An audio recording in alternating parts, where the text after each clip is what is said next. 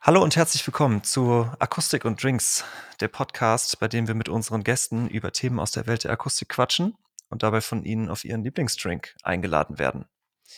Mein Name ist Luis Gerken und mir gegenüber sitzt wie immer der wundervolle Johannes Scheile. Ähm, wir sind beide Akustiker. Hallo Johannes, wen haben wir heute bei uns? Wir haben heute eine Professorin aus Oldenburg zu Gast, also gebürtig in Kassel. Die derzeit, derzeitige Professur ist aber in Oldenburg an der Jade Hochschule.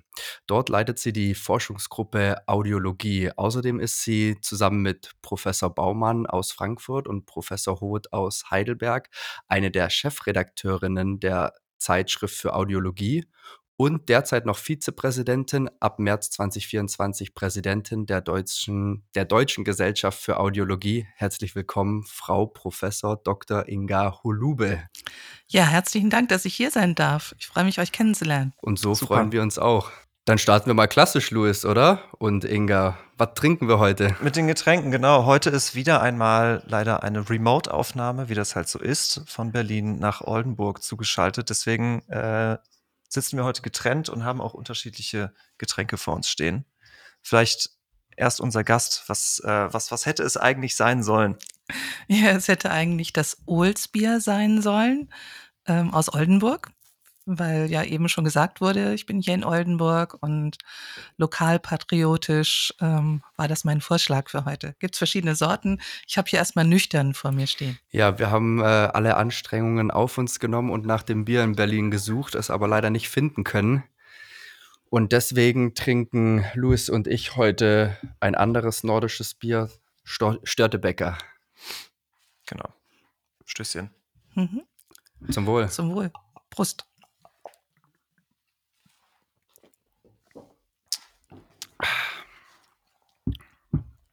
So, also Inga, wir kennen uns ja quasi gar nicht. Es ist über einen Kollegen, mit dem Luis und ich äh, den Bachelor zusammen studiert haben, äh, der Kontakt bzw. der Tipp gekommen zu Ihnen und Sie haben zu Ihnen, jetzt bin ich schon wieder beim Sie gelandet, zu dir. Und ähm, ähm, du hast ganz spontan auch zugesagt, was uns sehr freut. Aber da wir uns ja nicht kennen, ist es, glaube ich, besonders interessant, wenn du vielleicht ähm, mal ganz am Anfang anfängst, wie, also es ist natürlich interessant, wie bist du überhaupt dazu gekommen, irgendwann Professorin zu sein? Und ein bisschen was äh, liegt da bestimmt auch in der Kindheit oder was gibt es da vielleicht auch in der Kindheit zu erzählen?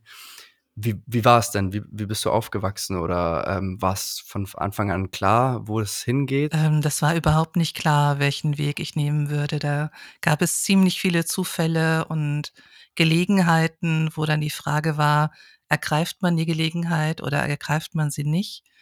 Ähm, also in der Kindheit habe ich immer gern Mathematik gemacht, fand ich toll in der Schule, war mein Lieblingsfach. Ähm, aber ich bin ja auch schon ein bisschen älter, also habe in 1984 schon mein Abitur gemacht. Damals gab es kein Internet und die Informationslage, was man so mit welchem Beruf macht, war nicht so einfach wie heutzutage. Und ich bin auf dem Dorf aufgewachsen, ähm, in keiner großen Stadt in der Nähe von Kassel, und dann bin ich zum Arbeitsamt gegangen oder wir hatten so Berufsberatungen in der Schule. Und dann habe ich gefragt, ja, Mathematik würde ich gerne studieren. Was macht man damit denn hinterher? Und alles, was ich dann zur Antwort bekam, war, man könnte in die Versicherungsmathematik gehen und Sterbetabellen ausrechnen. und das fand ich nun überhaupt nicht witzig damals. Da habe ich gedacht, das kann es doch irgendwie nicht sein ähm, möchte schon gern was, auch was Angewandtes machen. Ja. Ähm, also Universitätskarriere war überhaupt nicht in meinem Scope. Und dann habe ich mich so ein bisschen umgeschaut und bin eigentlich auf die Geophysik gekommen, also Vulkane und Erdbeben. Mhm. Dachte ich, das ist doch spannend und da braucht man auch Mathematik, das kann man dann anwenden. Und dann habe ich geschaut, wo man das studieren kann. Und einer der Orte war Göttingen. Das war dann nicht so weit von zu Hause entfernt, aber weit genug, um auszuziehen. Ähm, und bin dort dann zur Studienberatung gegangen. Und die sagten mir, ja, den Studiengang Geophysik haben wir eigentlich nur für Wechsler, wenn jemand woanders das angefangen hat zu studieren, um das einfacher für die Personen zu machen, vielleicht nach dem Vordiplom nach Göttingen zu kommen. Und ich sollte mal allgemein mich für, für Physik einschreiben und dann könnte ich immer noch später ähm, in der Geophysik mich spezialisieren. Und das war eigentlich ein ganz guter Tipp. Also ich habe dann angefangen, Physik zu studieren in Göttingen, habe das auch irgendwann abgeschlossen. Äh, und Geophysik war eines der möglichen Nebenfächer. Aber nach dem Vordiplom, damals gab es ja noch kein Bachelor und Master, nach dem Vordiplom mussten wir ein fortgeschrittenen Praktikum machen. Und das war eben nicht möglich in der Geophysik. Aber es gab verschiedene andere physikalische Institute. Und eins war das dritte physikalische Institut für Schwingungsphysik. Mhm. Also was äh, ganz eindeutigen Schwerpunkt in der Akustik hatte. Und zwei Kommilitonen von, von mir sagten, oh, das ist cool da, komm auch mit, wir machen das fortgeschrittenen Praktikum dort. Und dann habe ich das auch getan. Äh, und einer der Versuche, die wir in dem Praktikum machen mussten, war zur binauralen Psychoakustik. Also es ging darum, wie viel besser hören zwei Ohren im Vergleich zu einem mhm. Ohr. Und das fand ich völlig überraschend, dass man in der Physik auch sich mit sowas beschäftigen könnte. Äh, mein Großvater, also mein Opa, war hochgradig schwerhörig. Also das hat mich dann interessiert und der Versuch wurde von Birger Kollmeier betreut, der damals Hochschulassistent in Göttingen war an dem Institut. Einer der Hochschulassistenten von Manfred Schröder. Und dann habe ich mehr so beiläufig gefragt, ob es denn auch möglich wäre, eine Diplomarbeit äh, über so ein Thema zu schreiben. Und war dann sehr überrascht, als er mich ein paar Monate später anrief und fragte, ob ich noch Interesse an der Diplomarbeit hätte. Äh, er hätte da ein Thema zu vergeben. Und da bin ich, also wie gesagt, rein zufällig äh, dann reingerutscht. Ich habe Geophysik dann noch als Nebenfach gemacht, also musste noch ein Praktikum machen, noch Vorlesungen neben meiner Diplomarbeit, aber ich habe schon langsam angefangen mit der Diplomarbeit so nebenher und bin dann bei dem Thema geblieben. Also eigentlich über die Mathematik, dann die Physik bzw. Geophysik und das zufällige Praktikum an dem Institut äh, für Schwingungsphysik. Ja. Zufällig mhm. zur Diplomarbeit monaurale und binaurale Frequenzgruppen bei In-Ohr-Schwerhörigkeit. Genau, das war der Titel, ja. Ähm, was mich nochmal interessiert zu dem, zu dem Institut für ähm, Sch Schwingungsphysik ähm, und ähm, ähm, du hast ja gesagt, dass es, ähm, dass es quasi um Hörtechnik bzw. Audiologie, das klären wir später nochmal, geht, also ums Hören. Ich habe mir bei dem Institut, als du gerade den Namen gesagt hattest, eher, und weil es halt von der Geophysik kommt, eher vielleicht irgendwas ähm, bezüglich Vulkanologie und ähm, Schwingungen im Boden ähm, und äh, dazugehöriger Messtechnik äh, get, ähm, vorgestellt. Damit hat es gar nichts zu tun. Ja, das oder doch? Mh, nein, damit hat es gar nichts zu tun. Also Geophysik war ein anderes Institut. Das, ähm, die Schwingungsphysik war, hatte mit der Geophysik an sich nichts zu tun. Obwohl man sagen kann, natürlich Erdbeben sind auch Wellen, aber das waren getrennte Institute in Göttingen.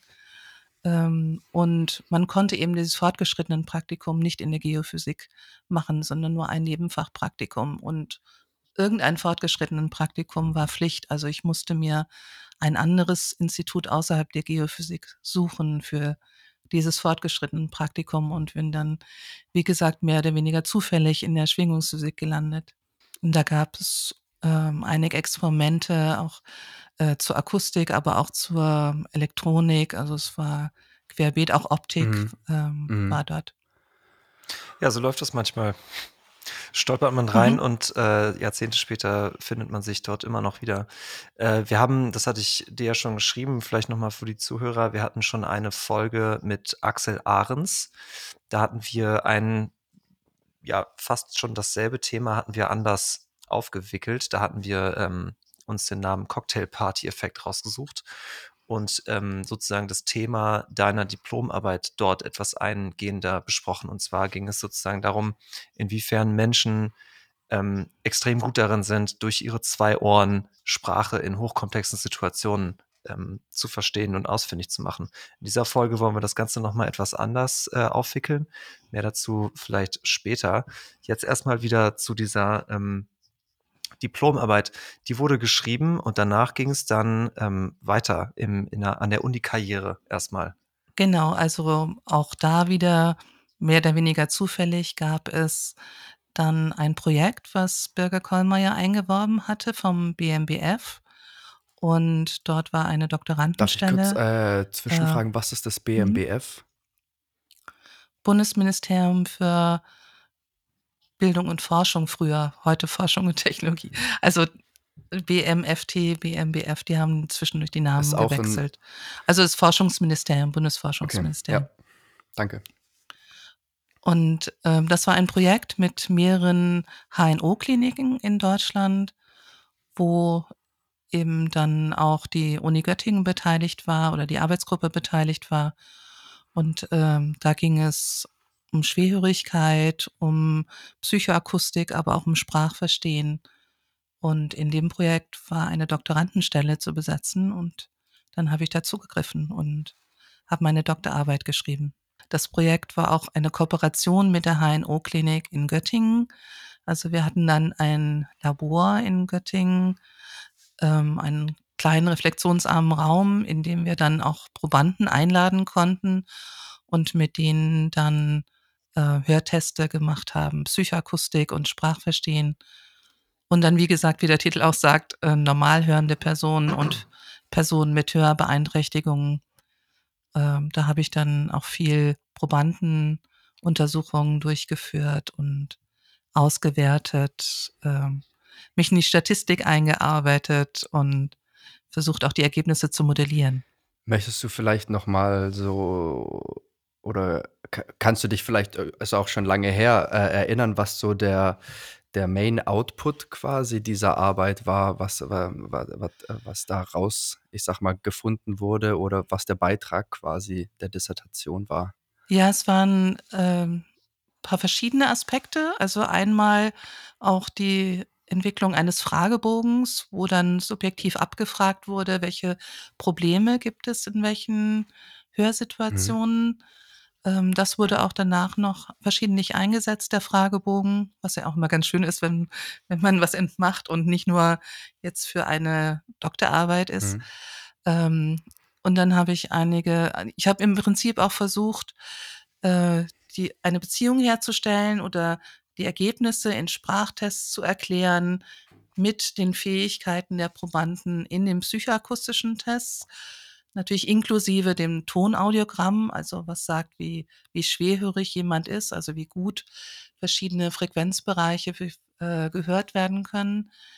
Ähm, aber das hat sich tatsächlich herausgestellt, dass das nicht so ganz so einfach ist. Also dass dieses Modell, man misst basale oder sehr einfache Fähigkeiten ähm, mit Tönen, mit Tönen im Störgeräusch oder so und kann das übertragen auf das Sprachverstehen ähm, das ist nicht so einfach. Aber ich habe dann auch ähm, ein Modell verwendet, was Kollegen für die Psychoakustik schon entwickelt hatten und das angewendet auf Sprachteste, um, um zu modellieren, wie gut das Sprachverstehen ist. Äh, mhm. Und das wird ähm, teilweise eben auch heutzutage nochmal zitiert, was ja auch ganz nett ist, äh, nach Jahrzehnten dann mal zu sehen, oh, da hat jemand noch mal was zitiert aus meiner Arbeit. Äh, Wobei die Publikationen sind eigentlich erst nach der Doktorarbeit entstanden. Göttingen war da etwas rückständig. Also man musste eine Doktorarbeit als Monographie schreiben in Deutsch. Englisch war nicht mhm. erlaubt. Mhm. Latein wäre noch möglich gewesen. ähm, aber das beherrschte ich nicht. Und äh, so dass die Paper dann dazu dann erst auch danach erschienen sind, nach Fertigstellung. Also mir geht es gerade ein bisschen ähnlich, weil ich mich auch so im an in der Anfangsphase meiner Masterarbeit befinde und durch meine Literaturrecherche auch auf Dissertationen gestoßen sind und eben wie auch bei deiner Dissertation, auch bei einer anderen, ähm, habe ich sie einfach nicht im Internet gefunden, weil sie wahrscheinlich zu den Zeiten war de dieser Online-Vertrieb vielleicht einfach noch nicht so gegeben. Ähm, und ich weiß nicht, wie du dann von deinen von den Zitationen, ähm, Wind bekommst, aber ich habe also beim bei der, die ich gesucht habe, habe ich einfach den dem Autor geschrieben und er hat sie mir ganz persönlich einfach per E-Mail weitergeleitet und hat sich, glaube ich, auch tatsächlich darüber gefreut. Mhm. Ja, prinzipiell kann man ja jede Doktorarbeit in Deutschland bekommen über die Fernleihe, über die Universitätsbibliotheken. Man muss ja die Arbeiten dann in der Bibliothek hinterlegen. Bei mir war es damals noch so, ich musste 80 Exemplare drucken und im Karton zu der Unibibliothek bringen und die hat sie dann weitergeschickt an diverse andere 80. Bibliotheken. Ja, 80, ja. Krass. Irgendwann habe ich sie auch eingescannt, die Arbeit, aber ähm, damals hat man die noch schön gebunden als kleines Heft. Wow. Und so ist es eigentlich im Prinzip mit jeder Doktorarbeit, die jemals geschrieben wurde, möglich, über die Okay. Universitätsbibliotheken über die Fernleihe zu Da habe bekommen. ich was für die Literaturrecherche gelernt. Alright. Und dann ist es, ähm, von der von von der Dissertation direkt zu 'ner Postdoc-Stelle gekommen in der an der Uni Oldenburg damals noch, richtig? Ja, das war so 'ne Kombination. Also, ich hatte ja schon Bürger Kollmeier erwähnt, Hochschulassistent in Göttingen. Er ist dann Professor geworden in Oldenburg und praktisch die ganze Arbeitsgruppe ist mit ihm umgezogen. Ich habe aber noch in Göttingen einen Antrag auf ein Postdoc-Stipendium bei der DFG gestellt, Deutsche Forschungsgemeinschaft. Der Be Begriff war ja schon in den anderen Mhm. Folgen drin. Ähm, also, das wäre für 2 Jahre gelaufen und es war auch vorgesehen, einen Auslandsaufenthalt zu machen. Also, das habe ich noch in Göttingen beantragt. Manfred Schröder hat das auch noch unterstützt als, ähm, Institutsleiter. Und dann war ich eben teilweise mit der Arbeitsgruppe in Oldenburg, aber war auch teilweise im Ausland. Also, insgesamt 1,5 Jahre habe ich dann dieses Postdoc-Stipendium wahrgenommen. Dieser Name Manfred Schröder, den du jetzt auch schon das ein oder andere Mal erwähnt hast, ähm, einfach nur, weil ich von dieser Person eigentlich nie außer 'n paar Sachen, die er etabliert hat, erfunden hat was wa wa wa war das 'n interessanter Mensch? Also, man kennt ihn unter anderem in der Raumakustik für 'nen Schröder-Diffusor, was, äh, im Prinzip, ähm ja, vielleicht reden wir da mal genauer drüber, 'ne 'ne sch 'ne gewisse Struktur, die auf 'ner ba mathematischen Abfolge, Reihenfolge quasi basiert. Ähm, äh, oder es gibt zum Beispiel auch die Schröder-Frequenz, die so im in der Raumakustik das diffuse Schallfeld von dem modalen Schallfeld so 'n bisschen abtrennt. Und, äh, dieser Name also, er war einfach 'n relativ großer Physiker. Ähm, und weil du jetzt ihn direkt mal kennengelernt hast, habe ich ich ich dachte, ich frage einfach mal irgendwie rein, äh, ob ob das 'n interessanter oder, ähm, ja, 'n int ob's 'n interessanter Mensch einfach war, mit dem man bei dem man irgendwie ob viel von ihm lernen konntest oder ob er vielleicht doch eher was Griesgrämiges äh, 'n griesgrämiger Mensch war. Er war überhaupt nicht griesgrämig. Äh, also, diese Vokabel würde mir überhaupt nicht einfallen. Er hatte ja auch in Göttingen Physik studiert, war dann bei den Bell Labs in den USA und wurde Professor in Göttingen. Und er hatte sich aber ausgehandelt, dass er nur zu den Semesterzeiten in Göttingen war. Und in den Semesterferien war er immer wieder bei den Bell Labs Was sind die zwischendurch. Bell Labs? Äh, Bell Labs, ähm, das war eine Forschungseinrichtung oder Forschungslaboratorien von der Firma Bell, also so. vor also, Mhm. diese Telefonfirma, die wurde dann später zu AT&T, dann zu Lucent und irgendwann haben sie diese Labore geschlossen. Das waren Grundlagenlabore, in denen, äh, wahnsinnig tolle Forschung betrieben wurde, wirklich Grundlagenforschung. Viel hatte natürlich auch die Anwendung dann, äh, mit Telefonen, mit der Übertragung von Sprache über Telefone, aber die haben auch viele andere Sachen gemacht und hatten da zumindest so, wie ich das äh, wahrgenommen habe, also zu meiner Zeit, als ich Herrn Schröder kennengelernt habe, da äh, war natürlich die Blütezeit der Bell Labs da auch schon vorbei, aber in der Blütezeit in den 1950er, 1960er Jahren hatten die scheinbar viel Freiheiten, auch Grundlagenforschung zu machen, was sich heute keine Firma mehr leisten Mhm. kann, eigentlich. Und ähm, jetzt nochmal zu Schröder, genau, das war ja eigentlich die Frage.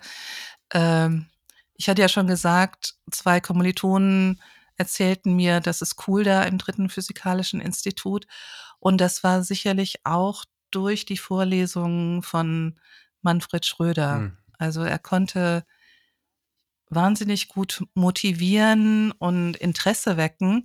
Seine Vorlesungen glichen eigentlich eher einer Show, will ich mal sagen. Also eine Aneinanderreihung von Anekdoten, von interessanten Mhm. Experimenten, ähm, ja, von Ideen, die er hatte.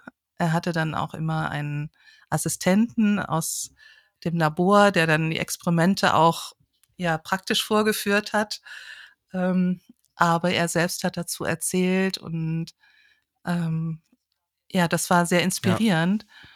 Allerdings mit dem Nachteil, dass ich die Grundlagen eigentlich nicht so systematisch gelernt habe, wie man das eigentlich lernen sollte. Und als ich dann selbst mal eine Akustikvorlesung halten musste, musste ich das erstmal mir die Grundlagen beibringen. Okay. Also das war, war wirklich sehr gut zu der Zeit. Man muss allerdings auch sagen, dass er ähm, in höheren Sphären schwebte, also Institutsleiter war und seinen Hobbys in Anführungsstrichen nachgegangen ist, also zum Beispiel sich mit Zahlentheorie beschäftigt hat, wo er auch ein Buch geschrieben hat. Ähm, aber so das tägliche Institutsgeschäft, das hat er dann gerne äh, den anderen Ah ja. Professoren und Hochschulassistenten überlassen. Okay. Er war ein Ähm, Denker durch und durch quasi. er war ein Ist ein Genie. Genie, ja, okay. Ja, ja, danke Genau. für, für den kleinen Einblick. Also wir wollen nicht zu viel über Manfred Schröder reden. Heute geht es ja um dich. Es war bloß ähm, einfach durch die Nähe, dachte ich, ich muss da einmal kurz nachfragen, wenn man den Namen halt, wenn man sich mit Akustik beschäftigt, schon häufig mal hört.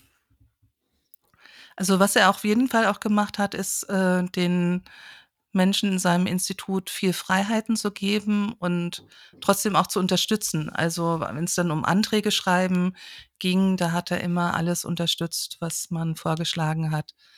Ähm, also das fand er immer gut. Und dadurch eben auch das Postdoc-Stipendium, Hm. ähm, was mir dann ermöglicht hat, anderthalb Jahre freier in der Welt unterwegs zu sein. Ja, schön. Luis, wo sind wir gelandet Genau, mittlerweile? das, das wäre auch meine nächste Frage gewesen. Ähm, neben dem äh, Postdoc, also als Teil des Postdocs, gab es hier unterschiedliche Research Visits, also äh, Auslandsaufenthalte in Amsterdam, in Boston, aber auch in Cambridge. Was gab es denn da zu, äh, zu erleben? Sehr viel Unterschiedliches gab es da äh, zu erleben. Ich war erst drei Monate in Amsterdam an der Klinik, also im klinischen Umfeld und habe dort ja auch ähm, im Prinzip die Untersuchungen weitergeführt, also auch mit Menschen mit Hörbeeinträchtigungen gearbeitet und so versucht, die, ähm, den Bogen zu spannen von einem Experiment zum Modell. Ähm, das war ein sehr klinisches Umfeld, wo ich auch viel mehr mitbekommen habe, wie so die klinische Routine ist. Und die war schon in den Niederlanden anders als in Deutschland. Mhm. Und dann in, also da war ich bei Wouter Dreschler in, in Amsterdam in seiner Arbeitsgruppe. In Boston in den USA war ich bei Steve Colburn, der viel zum binauralen Hören gemacht hat und habe dort auch an Modellierungen weitergearbeitet. Und dann in Cambridge in England bei Brian Moore, ist vielleicht dem einen oder anderen auch aus der Psychoakustik bekannt, äh, ein Grundlagenbuch zur Psychoakustik Der Name geschrieben. sagt mir auf jeden Fall was. Ja, das Buch kennt man, Ja, glaube ich. äh, genau. Also ich, ich glaube, das ist der Mensch mit den meisten Veröffentlichungen in, im Psychoakustikbereich. Also der Output an Papern war äh, unvergleichlich. Also er brauchte zwei, drei Tage, dann war das nächste Paper äh, fertig, was er geschrieben Wow. hat. Also Wahnsinn. Im Vergleich dazu war das Labor gar nicht so gut ausgestattet in Cambridge, aber ähm, also wahnsinnig hoher Output. Und das war total spannend zu sehen. Meine Aufenthalte waren ja drei oder sechs Monate. Von daher, was jetzt meinen wissenschaftlichen Output anbelangt, dafür waren die Zeiten dann einfach immer sehr kurz und äh, von der Seite hat sich das nicht wirklich äh, rentiert. Man musste sich ja auch erstmal einfinden und dann selbst was erarbeiten. Ähm, also da wäre es für meinen wissenschaftlichen Output besser gewesen, an einem Ort zu sein. Aber ich war mir nicht so sicher, wie gut es mir in den USA gefallen würde. Dann dachte ich, hm, vielleicht reicht erstmal ein halbes Jahr. Ähm, und das, deshalb habe ich dann so kürzere Aufenthalte. Es kann ja auch nicht immer nur um Output gehen, würde ich sagen. Ich Ja, also ich habe sehr viel gelernt über die unterschiedliche Kultur, unterschiedliche Gesellschaften, unterschiedliche Menschen. Das hat mir wirklich in meinem, meiner persönlichen Weiterentwicklung sehr viel gebracht. Dir hat es aber nirgends so gut gefallen, dass du gesagt hast, du lässt dich dort nieder. Nein, in den USA hätte ich durchaus dann auch äh, gerne noch verlängert, aber das gab dann das Stipendium auch nicht her. Ähm, und dann hatte ich schon die Fühler auch ähm, in die Industrie ausgestreckt, sodass dann schon klar war, eigentlich in dem letzten halben Jahr, dass, ähm, dass ich wechseln würde. Ich hätte es mir an allen drei Orten auch gut vorstellen können, länger zu bleiben. Aber wie du gerade schon eingeleitet hast, hast du die Fühler ausgestreckt in Richtung Industrie und zwar in Deutschland, richtig? In Richtung Siemens. Genau, also da waren, war eine Stelle ausgeschrieben, beziehungsweise zwei Stellen haben die dann sogar besetzt und ähm, ich war so am Schwanken, soll ich jetzt an der Uni bleiben, Unikarriere, weiter zeitlich befristete Stellen. Auch Bürger Kollmeier hatte mir in Oldenburg angeboten, eine zeitlich befristete C1-Stelle. Das ist so vergleichbar mit heutzutage einer Juniorprofessur. Ähm, aber das war mir alles äh, zu unsicher. Ich dachte, in Göttingen gab es da so ein paar Beispiele von wissenschaftlichen Mitarbeitern, die lange Zeit auf zeitlich befristeten Stellen waren und dann war irgendwann das Geld alle äh, und sie waren dann schon so, dass man sagte, hm, eigentlich für eine Industrie zu alt schon. Ähm, und deshalb dachte ich, wenn ich da den Absprung schaffen möchte, versuche ich es doch mal, wie es in der Industrie ist und äh, habe dann auch, aber auch nur, also ich habe mich nicht großflächig beworben, sondern habe dann mitbekommen, dass da was ausgeschrieben war und dachte, das passt, versuche ich es doch mal. Bist du da direkt als Leiterin eingestiegen, sehe ich das richtig? Ja, das hört sich im Lebenslauf äh, so hochtrabend an. Tatsächlich bestand die Abteilung, als ich angefangen habe, aus zwei Personen, einem Kollegen und mir. Okay. Und wir waren gleichberechtigt. Äh, also er war nicht mein Chef, ich war nicht seine Chefin. Und das hat sich dann nach und nach entwickelt. Also als ich dann nach sechs Jahren dort wieder ging, ähm, da war dann, hatte die Abteilung elf Mitarbeiter. Also da war ich dann wirklich die Leitung. Okay, das heißt, du hast, du hast es eigentlich mehr oder weniger mit aufgebaut. In Anführungszeichen Mhm. vielleicht. Was war da der Inhalt der Arbeit bei, bei Siemens? Um was ging es da? Also das war die Abteilung Audiologische Grundlagen und Systemtechnik innerhalb der Entwicklungsabteilung von Siemens Audiologische Technik, also die Hörgerätesparte von Siemens. Die hat Siemens vor einigen Jahren verkauft, also gehört nicht mehr zum Siemens-Konzern. Aber damals war die Audiologische Technik eine GmbH, eine hundertprozentige Tochter der Siemens Medizintechnik, also gehörte äh, hundertprozentig zur Siemens AG dazu. Und es ging dementsprechend. Und da ging es um Hörgeräteentwicklung. Ja. Das war total spannend. Vielleicht kann ich das noch erzählen. Äh, als ich da angefangen habe, im September 2000, äh, nicht 2000, im September 1995, da waren die Hörgeräte, hatten analoge Signalverarbeitung Mhm. und hatten einen digitalen Speicher Also, man konnte schon Einstellparameter ablegen für so das Hörgerät für verschiedene Hörverluste, für verschiedene Schwierigkeiten anpassen. Das war schon möglich, aber die Signalverarbeitung war noch analog. Mhm. Und es gab eine Kooperation mit Siemens Corporate Research. Das war also die zentrale Forschungsabteilung von Siemens in München. Schon seit einiger Zeit. Und da war immer die Frage, kann man nicht das ganze Hörgerät digital machen, also auch die Signalverarbeitung digitalisieren. Und von dort hieß es dann, hm, nee, also analog-digital-Wandler können wir noch nicht bauen mit den kleinen Knopfzellen, mit der Stromversorgung in einem Hörgerät. Das geht noch nicht mit genügender Qualität, können wir nicht Mhm. umsetzen. Also ich habe im September angefangen, im Oktober äh, findet immer der jährliche Hörakustiker-Kongress statt. Mhm. Und plötzlich stellten da zwei andere Firmen, zwei Mitbewerber, ein digitales Hörgerät Hm. vor. Die hatten es noch nicht fertig, aber angeblich war es so, dass sie sich bei dem gleichen Halbleiterhersteller über den Weg gelaufen sind und gemerkt haben, oh, die arbeiten auch daran, die sind, müssten ja ungefähr genauso weit sein wie wir.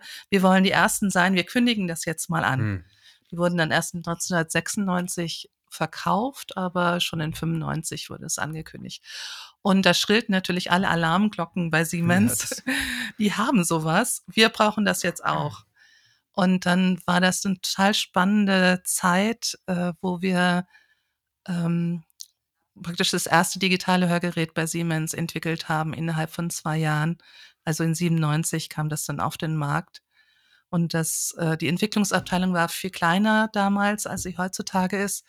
Und wir haben wirklich sehr gut im Team von den verschiedenen ähm, Bereichen Elektroakustik, IC-Entwicklung, äh, Softwareentwicklung und auch eben wir als Grundlagenabteilung, die auch noch die Signalverarbeitung im Prinzip mit dabei hatte, äh, haben wir dann ein Konzept aufgestellt und das Hörgerät entwickelt. Das war wirklich eine sehr spannende Zeit. Da hast du auch, wenn ich richtig nachgeforscht habe, ähm, mit Patenten äh, zu tun gehabt, beziehungsweise Patente für Siemens geschrieben.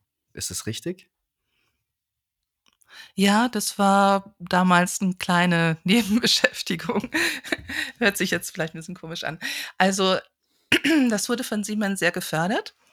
Man konnte sehr niedrigstellig äh, schwellig ähm, niedrigschwellig in äh, sogenannte Erfindungsmeldungen machen.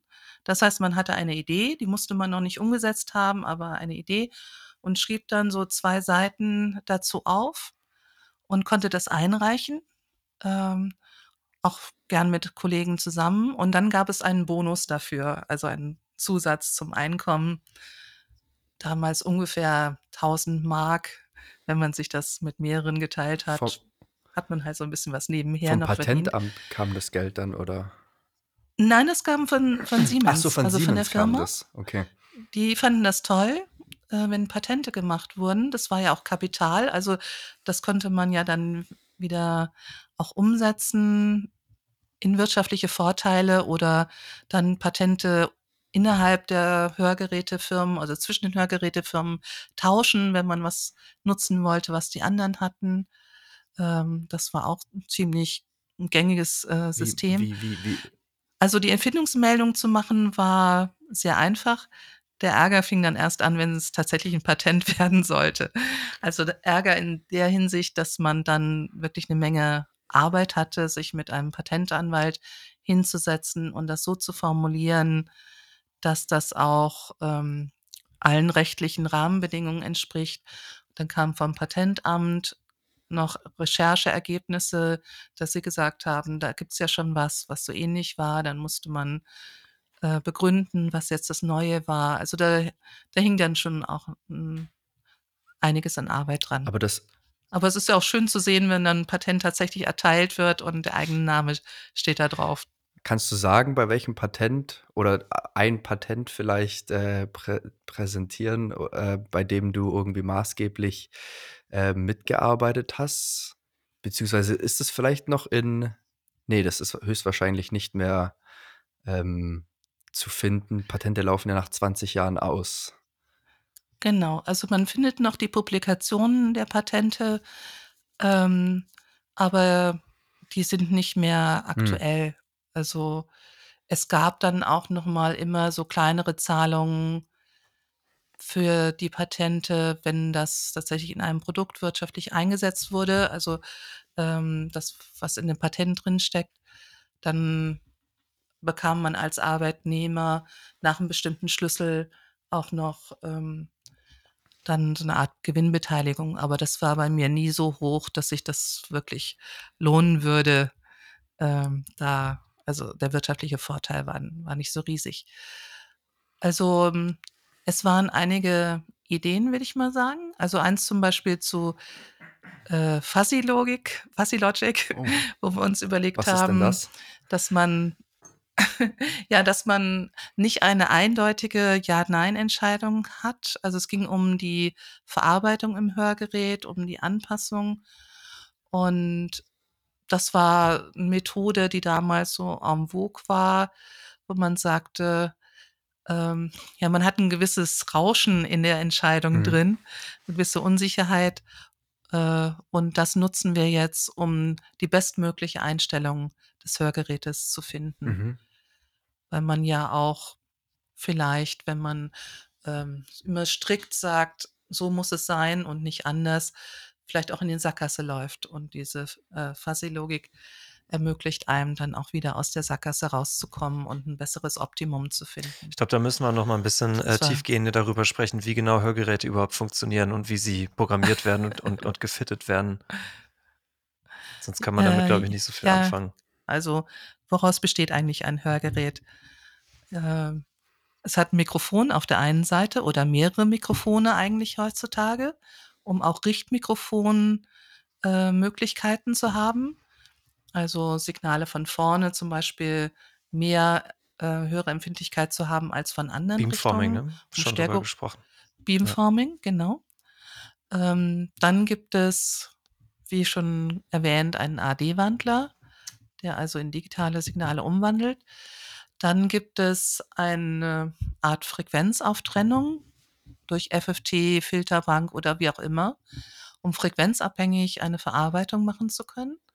Also, frequenzabhängig, je nach Hörverlust unterschiedliche Verstärkungen zu machen und auch Dynamikkompression zu machen, weil nämlich die meisten Hörverluste nicht einfach nur 'ne Abschwächung bewirken, dass man also alles leiser hört, sondern, ähm, bei einer Schwierigkeit häuf häufig Recoupment vorliegt. Also, leise Signale nicht gehört werden, aber laute oder sehr laute Signale genauso laut empfunden werden wie von Normalhörenden. Ah ja. Also, man hat 'n kleineren Dynamikbereich, ähm, bei vielen Arten von Mhm. Schwierigkeit, also, vor allem dieser Innenohrschwierigkeit. Und deshalb muss man die Signale komprimieren, also, leise Signale mehr verstärken als laute Signale im Hörgerät. Also, macht nicht alles einfach um 20, 30, 40 dB lauter, sondern es kommt auf den Eingangspegel an, um wie viel jetzt lauter gemacht wird. Und das ist also die Dynamikkompression im Hörgerät, die auch frequenzabhängig arbeiten muss, weil der Dynamikbereich frequenzabhängig ist bei Schwerhörigkeit. Also, meist hat man höheren Hörverlust bei hohen Frequenzen und geringeren Hörverlust bei tiefen Frequenzen. Dann gibt's noch Störgeräuschreduktionsalgorithmen, also, neben dem Beamformer auch noch Algorithmen, die auf der Signalstatistik beruhen, die Sprache von Störgeräuschen trennen und die Störgeräusche reduzieren. Dann Feedback-Reduktion äh, also, Algorithmen, die erkennen, wann es Rückkopplungspfeifen gibt und das entsprechend unterdrücken. Dann gibt es, äh, noch Algorithmen, die erkennen, in welcher Situation bin ich jetzt? Also, bin ich in einer ruhigen Situation, wie wir jetzt hier, oder bin ich im Störgeräusch? Äh, ist da vielleicht nu nur Störgeräusch, ähm, oder ist Musik im Hintergrund? Und dann entsprechend andere Verstärkung, andere Verarbeitung wählen. Ähm, was habe ich jetzt noch vergessen? Ach so, irgendwann muss es natürlich noch 'n äh, einen Lautsprecher geben im Ja. Hörgerät, d der sogenannte Hörer, also, die Signale müssen ja auch wieder rauskommen und dann in den Gehörgang geleitet werden. In den Gehörgang oder auch an den Schne Schädelknochen manchmal, ist das richtig? Ja, das sind dann Knochenleitungshörgeräte, die dann über den Schädelknochen übertragen. Ähm, die meisten arbeiten über Luftleitung. Man braucht dann einen Anpressdruck, ähm, auf dem Schäd an den Schädel für Knochenleitung. Das macht man eigentlich nur, wenn der Schallweg über Außenohr, Gehörgang, Trommelfell, Mittelohr irgendwo unterbrochen ist und das En Innenohr noch gut funktioniert, dann umgeht man diese äußeren Anteile des des Ohrs und überträgt über die Knochenleitung direkt in das Innenohr. Verstehe. Das hat man vielleicht schon mal ausprobieren können. Jeder, der schon mal ähm, so ein Audiogramm gemacht hat, weiß, dass es zum einen die ganz normale Luftschallübertragung gibt mit ganz normalen Kopfhörern, wie man sie kennt. Und dann gibt es zum anderen noch so eine Knochenübertragung, das äh, hinter der Ohrmuschel auf den Knochen angesetzt wird, wo es sich so anhört, als würde man Kopfhörer tragen, ohne welche zu tragen. Und dann gibt es ja noch, ähm, wenn wir jetzt schon die Liste äh, haben, das Cochlearimplantat. Das ist nochmal, ist das streng Mhm. genommen überhaupt ein Hörgerät, wie wir es gerade besprochen haben, oder ist das nochmal eine andere Kategorie? Das ist noch mal 'ne andere Kategorie. Äh, das muss ja operativ eingesetzt werden. Also, dort wird dann ein Elektrodenträger in das Innenohr, also in die Cochlea, äh, reingeschoben und auf dem sind mehrere Kontakte, sodass an verschiedenen Stellen innerhalb des Innenohrs, die äh, was so schneckenförmig angeordnet ist, dann elektrisch direkt der Hörnerv stimuliert wird. Also, man umgeht sowohl Außenohr als auch Mittelohr, aber auch die Haarzellen, die im Innenohr sind, die umgeht man auch und es wird direkt der Hörnerv elektrisch stimuliert. Und das ist eine OP, also das, ähm, muss dann in einer Klinik implantiert werden, da das Cochlea-Implantat. Und dann muss man eigentlich erst wieder hören lernen. Also, das Hören ist anders, es hört sich anders an als das, was wir gewohnt sind. Ähm, aber durch Reha, so kann man können die meisten relativ gut gut dann wieder damit hören und auch Sprache verstehen. Aber es wird eben der Aufwand nur gemacht, wenn das Hörgerät nicht mehr genügend bringt. Also, wenn man mit Hörgerät, äh, dann zu schlecht die Sprache Also, das ist versteht. mehr so die letzte Instanz, das Cochlea-Impra Implantat. Ja. Mhm. Es gibt dann noch 'ne Instanz, das Hirnstammimplantat. Also, wenn selbst dann der Hörnerv noch geschädigt ist, ähm, dann kann man auch im Hirnsta Hirnstamm stimulieren, aber das ist dann noch weitaus komplizierter und wirklich nur sehr wenige Fälle, äh, bei denen man diesen Und Weg woher geht. kommt das Signal beim Cochlea und Hirnstammimplantat? Sitzt da auch draußen irgendwo noch 'n Mikrofon? Ja, also, ähm, das sieht hinter dem Ohr aus wie so ein HDO-Gerät, also hinter dem Ohr-Hörgerät, nur größer, weil die Batterien, die notwendig sind, größer sind. Aber da sind Mhm. Mikrofone drin. Dann wird ähm, werden die Signale die Audiosignale, die mit dem Mikrofon aufgenommen werden, werden verarbeitet und kodiert und dann durch die geschlossene Haut an Empfänger gesendet, die implantiert sind und also unter der, ähm, Kopfoberfläche in das Knochenbett reingelegt sind. Und von da führt dann ein Kabel zu dem Elektrodenträger, äh, in im Also, es wird Innenohr. kabellos über über über elektromagnetische Strahlung durch den Schädel durch den geschlossenen Schädelknochen hindurch übertragen Ja, durch magnetische Induktion. umgewandelt. Ja, inklusive Energieversorgung. Also, da ist kein Akku oder Batterie implantiert. Auch die Energieversorgung kommt von außen. Krass. Deshalb brauchen auch die, äh, CIs also CI ist die Abkürzung für Mhm. Cochlea-Implantat, ähm, brauchen größere Batterien außen als Hörgeräte. Hat diese ganze Arbeit und die, ähm, Patente was mit dem Innovationspreis zu tun, den du 1997 bekommen hast? Ja, das, ähm, nicht direkt, sondern der Innovationspreis war dann eigentlich auch eine Idee zusammen mit Kollegen, dass dass wir gesagt haben man kann so ein Hörgerät auch frei programmierbar machen. Man muss sich vorstellen, die Hörgeräte damals hatten waren hatten zwar digitale Signalverarbeitung, waren aber nicht so wie ein PC einfach frei programmierbar, dass man da irgendein Softwareprogramm drauf laufen lassen konnte, sondern das ist trotzdem dezidierte Hardware gewesen. Also, ähm, Filterbank und Dynamikkompression, Störgeräuschreduktion und so weiter war implementiert in Hardware gegossen. Da konnte man nicht einfach das Programm austauschen. Mhm.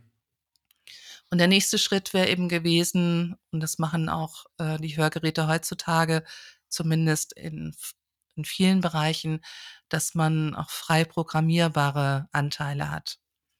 Also manches wird immer noch in Hardware gegossen, weil wenn man eine SFT hat, dann kann man die in Hardware sehr viel effizienter äh, implementieren, als wenn man es frei programmierbar als Software implementiert. Man braucht weniger Platz und weniger Stromverbrauch. Wenn man dann einen Bug drin hat, also irgendeinen Fehler in der Hardware, dann musste man die Hardware neu machen, was natürlich mit Zeit und Kosten verbunden ist und konnte nicht einfach ähm, die Software austauschen. Also von daher äh, war das ein Konzept, was wir gemacht haben, aber es wurde damals in 97 noch nicht umgesetzt. Da war die Technik noch nicht weit genug für. Also auch so ein bisschen wie Patente, dass man äh, bei Patenten ja auch Ideen ähm, patentieren kann, ohne das tatsächlich gebaut haben zu müssen zu dem Zeitpunkt, wo man das Patent anmeldet. Mhm. Vielleicht zu den Patenten noch mal ein anderes Beispiel. Wir hatten auch ein Patent für ein Tinnitus-Gerät. Also ähm, die Idee an sich war nicht neu, aber äh, wie wir das dann vorgeschlagen haben in der Umsetzung, wenn man äh, Ohrensausen, also Tinnitus Mhm. hat, dann kann es helfen, wenn man ständig ein Geräusch hört, also so dass das Ohr praktisch abgelenkt wird. Und das war eben möglich, dass das Hörgerät nicht nur Umgebungsgeräusche verstärkt, ähm, sondern auch selbst als Rauschgenerator dient und dann wie so ein Zimmerspringbrunnen oder ein Radio, was rauscht oder so, ähm, Geräusche selbst erzeugt, die man auch anpassen konnte und damit dann in der Tinnitus-Therapie einsetzbar. Also mit mit war. mit Maskierung quasi gearbeitet. Habe ich das richtig verstanden? Ja, also das Konzept in der Tinnitus Retraining Therapie ist nicht, dass man die Umgebungsgeräusche so laut macht, dass der Tinnitus tatsächlich maskiert wird im Sinne der Psychoakustik, also verdeckt wird, sondern dass man abgelenkt Mhm. wird. Das, äh dazu braucht man nur wenige dB oberhalb der Hörschwelle, Verstehe. ähm, und damit reduziert man die Lästigkeit des Tinnitus. Ähm, da habe ich tatsächlich noch eine Frage dazu. Ich glaube, grundsätzlich ist das Thema Tinnitus wahrscheinlich so groß, dass man da bestimmt auch eine gesonderte Folge darüber machen könnte. Aber weil wir jetzt gerade dort gelandet sind und ich, ähm, selber betroffen bin beim Tinnitus, auch schon mittlerweile einige Jahre, ähm, und ich habe einmal eine Therapie, ähm, angefangen, die von meiner Krankenkasse bezahlt wurde. Da habe ich mir eine App runtergeladen. Dann musste ich, ähm, zum HNO gehen und da hat eine Person den den Ton meines Tinnituses ermittelt über so ein Verfahren, dass ich, glaube ich ich weiß gar nicht mehr genau, wie das war. Ich musste, glaube ich, einfach sagen, ähm, ich glaube, ich musste tatsächlich einfach verschiedene Sinustöne hören und sagen, der ist so hoch wie mein Tinnitus, tiefer, höher und so hat man sich da irgendwie angenähert und dann, ähm, die Frequenz irgendwie rausbekommen. Und dann war die Aufgabe, täglich, glaube ich, eine Stunde Musik zu hören. Und die Musik war frequenziell so bearbeitet, dass eben die Tinnitusfrequenz rausgezogen wurde, ganz schmalbandig. Das heißt, ich habe eigentlich normal Musik gehört, ohne jetzt, ähm, perfekt gesagt, ohne diese eine Frequenz, in der mein Tinnitus, ähm, äh, sich befindet. Was, ja, ein anderer Ansatz ist, als du jetzt gerade beschrieben hast. Ich glaube, es gibt relativ viele Ansätze bei Tinnitus-Therapie und ich glaube, es gibt auch verschiedene Tinnitusse, Tinnitii, ich weiß nicht, was der Plural ist. Ähm, aber hast du hast du von der Therapie schon mal was gehört? Ja, ja, davon habe ich gehört. Ähm, aber wie du es auch auch sagst, also, es gibt verschiedene Arten von Tinnitus und bei manchen Arten hilft es, ähm, weil man damit die Feuerraten praktisch auf dem Hörnerv Mhm. umtrainiert, äh, man sagen oder die Interpretation der Feuerraten, muss man vielleicht besser sagen. Ähm, aber es hilft nicht bei allen Arten von Tinnitus. Es gibt Studien, aber die äh, die das auch nachweisen, dass es bei manchen Arten hilft. Man muss eben versuchen rauszubekommen und das ist nicht so einfach, welche Art von Tinnitus ist es jetzt Mhm. eigentlich? Und, ähm, es gibt nicht die Nonplusultra-Therapie leider, die allen Menschen hilft. Hat's Ja. denn bei dir geholfen, Jo? Na ja, also, äh, Nummer 1, ich weiß nicht, welche Art von Tinnitus ich habe. Ähm, und Nummer 2, ich hätte das, glaube ich, 'n Jahr lang durchziehen müssen und Hm. Ich So so schlimm mei ist doch nicht, oder ich ich habe so meine Schwierigkeiten mit, ähm, monatelang, äh, Sachen durchzuziehen, die ich mir vorgenommen habe. Und dann habe ich hat das irgendwie so abgeflaut, dass ich das irgendwie gemacht habe. Und ich muss dazu sagen, dass mein Tinnitus halt tatsächlich nicht so stark ist und ich, ähm, durch durch mein eigenes, ich sage mal, psychologisches Herangehen, dass ich mir einfach versuche einzureden: „Ja, alles halb so wild, ich lasse mich nicht von meinem Tinnitus stressen“, tatsächlich relativ gut damit leben kann. Ähm, also, ich habe immer wieder Phasen, ähm, wenn's wenn ich richtig viel Stress habe, dann merke ich es 'n bisschen mehr, ähm, aber habe auch viele Phasen, wo ich dann beispielsweise im Urlaub mal irgendwie 'n paar Wochen nach 'n paar Wochen feststelle, ich habe grad gar nichts mehr davon gehört. Und ich glaube einfach durch dadurch, dass ich selber versuche, so 'ne Ruhe diesem dieser, na ja, Krankheit oder diesem Tinnitus halt gegenüber so zu entwickeln, ähm, gar nicht so viel Probleme eigentlich habe mit dem Tinnitus. Also, habe ich wahrscheinlich eh 'ne relativ leichte Form von Tinnitus und, ähm, deswegen kann ich auch gar nicht jetzt wirklich sagen, ob die Therapie was geholfen hätte, wenn ich's ordentlich durchgezogen hätte. Aber ich komme klar mit der ganzen Sache. Also, das ist schon mal 'ne 'ne gute Einstellung, also, dass man dem Tinnitus auch nicht so viel Ja. Gewicht gibt, äh, sondern, ja, das akzeptiert. Denn es also, ganz verschwinden zu lassen, da äh, das wird ja, ist in den allermeisten Fällen nicht Mhm. möglich. Aber wurde denn auch 'n Tonaudiogramm gemacht?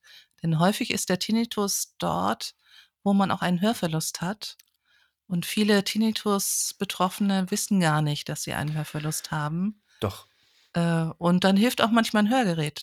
Das ist, äh, tatsächlich auch eine Variante, auch ohne irgendwelche, ähm, Rauschgeneratoren Mhm. oder Masker, weil man dann einfach an dieser Stelle, wo der Tinnitus ist, ähm, dann keine akustische Wahrnehmung mehr hat, wenn da 'n Hörverlust ist oder 'n schlechtere Wahrnehmung und dann eben diese Feuerraten verrückt spielen und manchmal hilft es dann, ähm, ein Mhm. Hörgerät auch mal zu verwenden. Manchen Menschen Also, ich habe aber auch nicht allen. Audiogramm wurde auf jeden Fall gemacht. Ich glaube, ich habe sogar schon mehrere gemacht, auch, äh, im Bachelorstudium mal dann bei irgend 'nem random Hörtechniker, der draußen 'n Schild hatte: „Hier kostenloses Audiogramm“, habe ich auch mal gemacht. Und in Bezug auf de den Tinnitus wurde das auch gemacht. Also, es ist klar auf jeden Fall, dass ich 'n ähm, auch zu besonders zu höheren Frequenzen 'n 'n 'n Verlust habe, aber 'n Hörgerät hat mir auf jeden Fall bisher noch niemand empfohlen. Mhm. Ähm, aber könnte ich definitiv mal wieder machen. Ähm wo waren wir denn grade stehen geblieben? Wir waren grade noch bei Siemens, der große Schwenk rüber zu Siemens. Und auf den folgte dann seit 2001 die Stelle als Professorin für Audiologie an der Jade-Hochschule in Oldenburg, die du auch bis heute noch ausfüllst. Wie kam es, ähm, von dieser Entscheidung hin in die Privatwirtschaft dann doch wieder zurück, ähm, zur heutigen Professorin? Ja, das ist wieder 'ne Frage von Gelegenheiten, die man ergreift oder nicht ergreift. Äh, ich hatte ja schon gesagt, dass ich da diese Abteilung Audiologische Grundlagen und Systemtechnik aufgebaut habe. Und es war total schwierig, Personal, Mitarbeiter zu finden, die Ahnung von Audiologie hatten. Also, es gab keine Studiengänge, wo Audiologie dran Mhm. stand. sondern das waren alles so Quereinsteiger, eigentlich wie ich auch, also Physiker und Ingenieure, die teilweise an den Kliniken gearbeitet haben, dort in der Audiometrie, Audiologie, ähm, dann zunehmend auch Cochlea-Implantat-Anpassungen gemacht haben in den Kliniken, aber es gab keine Studiengänge dafür. Und dann gab es hier die Initiative in Oldenburg von Birger Kollmeier, der an der Universität Oldenburg ja war, und einem Kollegen aus dem Bauingenieurwesen tatsächlich, also aus der Bauphysik. Äh, der hatte schon auch akustischen Hintergrund und die haben sich zusammengetan, haben gesagt, wir machen jetzt einen Studiengang Hörtechnik und Audiologie. Mhm. Und dann hatte ich davon mitbekommen, weil ich angefragt wurde zu einer Stellungnahme aus der Industrie, werden überhaupt Absolventen benötigt, Ah die ja. so etwas studiert haben. Habe ich natürlich ja gesagt. äh, und von daher wusste ich schon, dass da was in der Planung war. Außerdem, wenn ich da noch was äh, Privates einstreuen Bitte. darf, ähm, also mit Kind in Führungspositionen äh, bei Siemens, das war schon machbar, weil mein Chef total fortschrittlich war und sehr unterstützend. Also äh, ich hatte dann zum Beispiel in den 1990er Jahren schon einen Telearbeitsplatz zu Hause, äh, konnte also zwei Nachmittage in der Woche Homeoffice machen oder habe die Zeit dann eben abends nachgeholt. Ähm, das, was jetzt nach Corona oder in der Corona-Zeit aufgekommen ist, da war, äh, das war schon sehr weit Tele damals. Te Ja, das würde ich gerne in Zukunft auch so nennen. Teleoffice hat man das genannt, ja? Telearbeitsplatz. Telearbeitsplatz war das damals. Ich bekam also einen äh, PC zu Hause hingestellt mit direkter irgendwie Verbindung dann in die Firma. Ich konnte auf alles zugreifen, konnte dann die Zeit äh, mir, außer in der Zeit, wo ich natürlich schon in der Firma auch präsent war und das war die meiste Zeit, aber die, die zwei Nachmittage dann flexibel organisieren. Und ähm, Zu der Zeit hattest du ein bin Kind dann oder schon zwei? Da ja 1998 ist unsere Tochter geboren. Ja. Genau, dann habe ich erst mal ein bisschen weniger gearbeitet, aber dann gemerkt, dass ich doch 40 Stunden arbeite, also wollte ich auch dafür bezahlt werden. Dann war diese Lösung der Telearbeitsplatz. Aber ich habe dann auch gemerkt, dass äh, ich dann schon einige Sachen auch nicht so mitbekommen habe, die einfach so unbedacht eben auch besprochen wurden zwischen Tür und Angel, wenn ich nicht in der Firma war, weil alle anderen natürlich nicht zu Hause gearbeitet haben. Ähm, und das zweite Kind war unterwegs und dann war die Frage, wie organisiere ich das? Und ähm, das war, ich hatte die Illusion, ich könnte an der Hochschule Beruf und Familie besser unter einen Hut bringen und hätte nicht mehr so viele Termine. Also das Projekt muss fertig werden. Es gibt eine Deadline für das Produkt und äh, es muss alles zu einem bestimmten Zeitpunkt in einer Firma Ja. getaktet auch gemacht werden, damit die Produkteinführung passieren kann. Also wir haben da wirklich sehr produktnah auch gearbeitet äh, zu der damaligen Zeit in der Entwicklungsabteilung. Und das dachte ich, dann hätte ich ja nicht mehr diese Deadlines. Aber es war eine Illusion, wie du sagtest. Das war eine Illusion, weil ich dann festgestellt habe, als ich an der Hochschule angefangen habe, dass jede Vorlesung eine Deadline Ja. ist. Ich musste immer den Studierenden etwas voraus sein, mindestens fünf Minuten voraus sein. Ähm, also so viel voraus sein, dass ich die nächste Vorlesung halten Ja. konnte. Und das war einfach eine Menge Arbeit am Anfang, den Studiengang aufzubauen. Es gab keine Vorgängervorlesungen, nichts, was ich von irgendjemand übernehmen konnte, sondern es musste alles aus dem Boden gestampft werden. Ach, du hast direkt äh, aus der Idee von den beiden Kollegen heraus, ähm, die den Studiengang machen wollten, direkt mit angefangen, den Studiengang aufzubauen. Der Studiengang wurde im Jahr 2000 gestartet und ich habe in 2001 angefangen. Aber im ersten Jahr gibt es ja viel, sehr viel Grundlagen, Mathematik, Physik, Informatik, äh, Anatomie und Physiologie. Also da gab es dann auch Kollegen von anderen äh, Studiengängen oder ähm, damals war es noch nicht die Jade-Hochschule, sondern die Fachhochschule Oldenburg, Ostfriesland, Wilhelmshaven. Also dann kamen Kollegen aus Emden und aus Wilhelmshaven und haben Teil der Grundlagenvorlesungen übernommen. Mhm.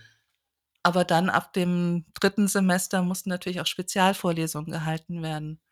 Und da hatte ich mit einem anderen Kollegen zusammen angefangen und wir haben dann ähm, alle Vorlesungen sozusagen entweder selbst machen oder organisieren müssen. Mhm. Das ist eigentlich ein guter Zeitpunkt, Luis, oder? Dass wir ähm, mal klären, weil wir sprechen ja eigentlich ganz viel über Audiologie die ganze Zeit schon. Was, wa- wie, wie sich denn die Audiologie definiert oder von anderen Bereichen abgrenzt. Audiologie ähm, setzt sich aus vielen Disziplinen zusammen. Und es ist eigentlich alles, was sich mit dem Hören beschäftigt, also von Audiere, das Hören, und Logo von der Lehre, also die Lehre vom Hören. Und da das Schöne in, an der Audiologie ist, äh, dass man sehr interdisziplinär zusammenarbeitet. Also das sind die medizinischen Kollegen, die also von der medizinischen, von der heilenden oder auch diagnostischen Seite herkommen, Physiker und Ingenieure, wie ich das bin, ähm, hörgeschädigten Pädagogen ist auch ein Betätigungsfeld und auch die Hörakustik als Handwerk ist auch Teil der Audiologie. Mhm.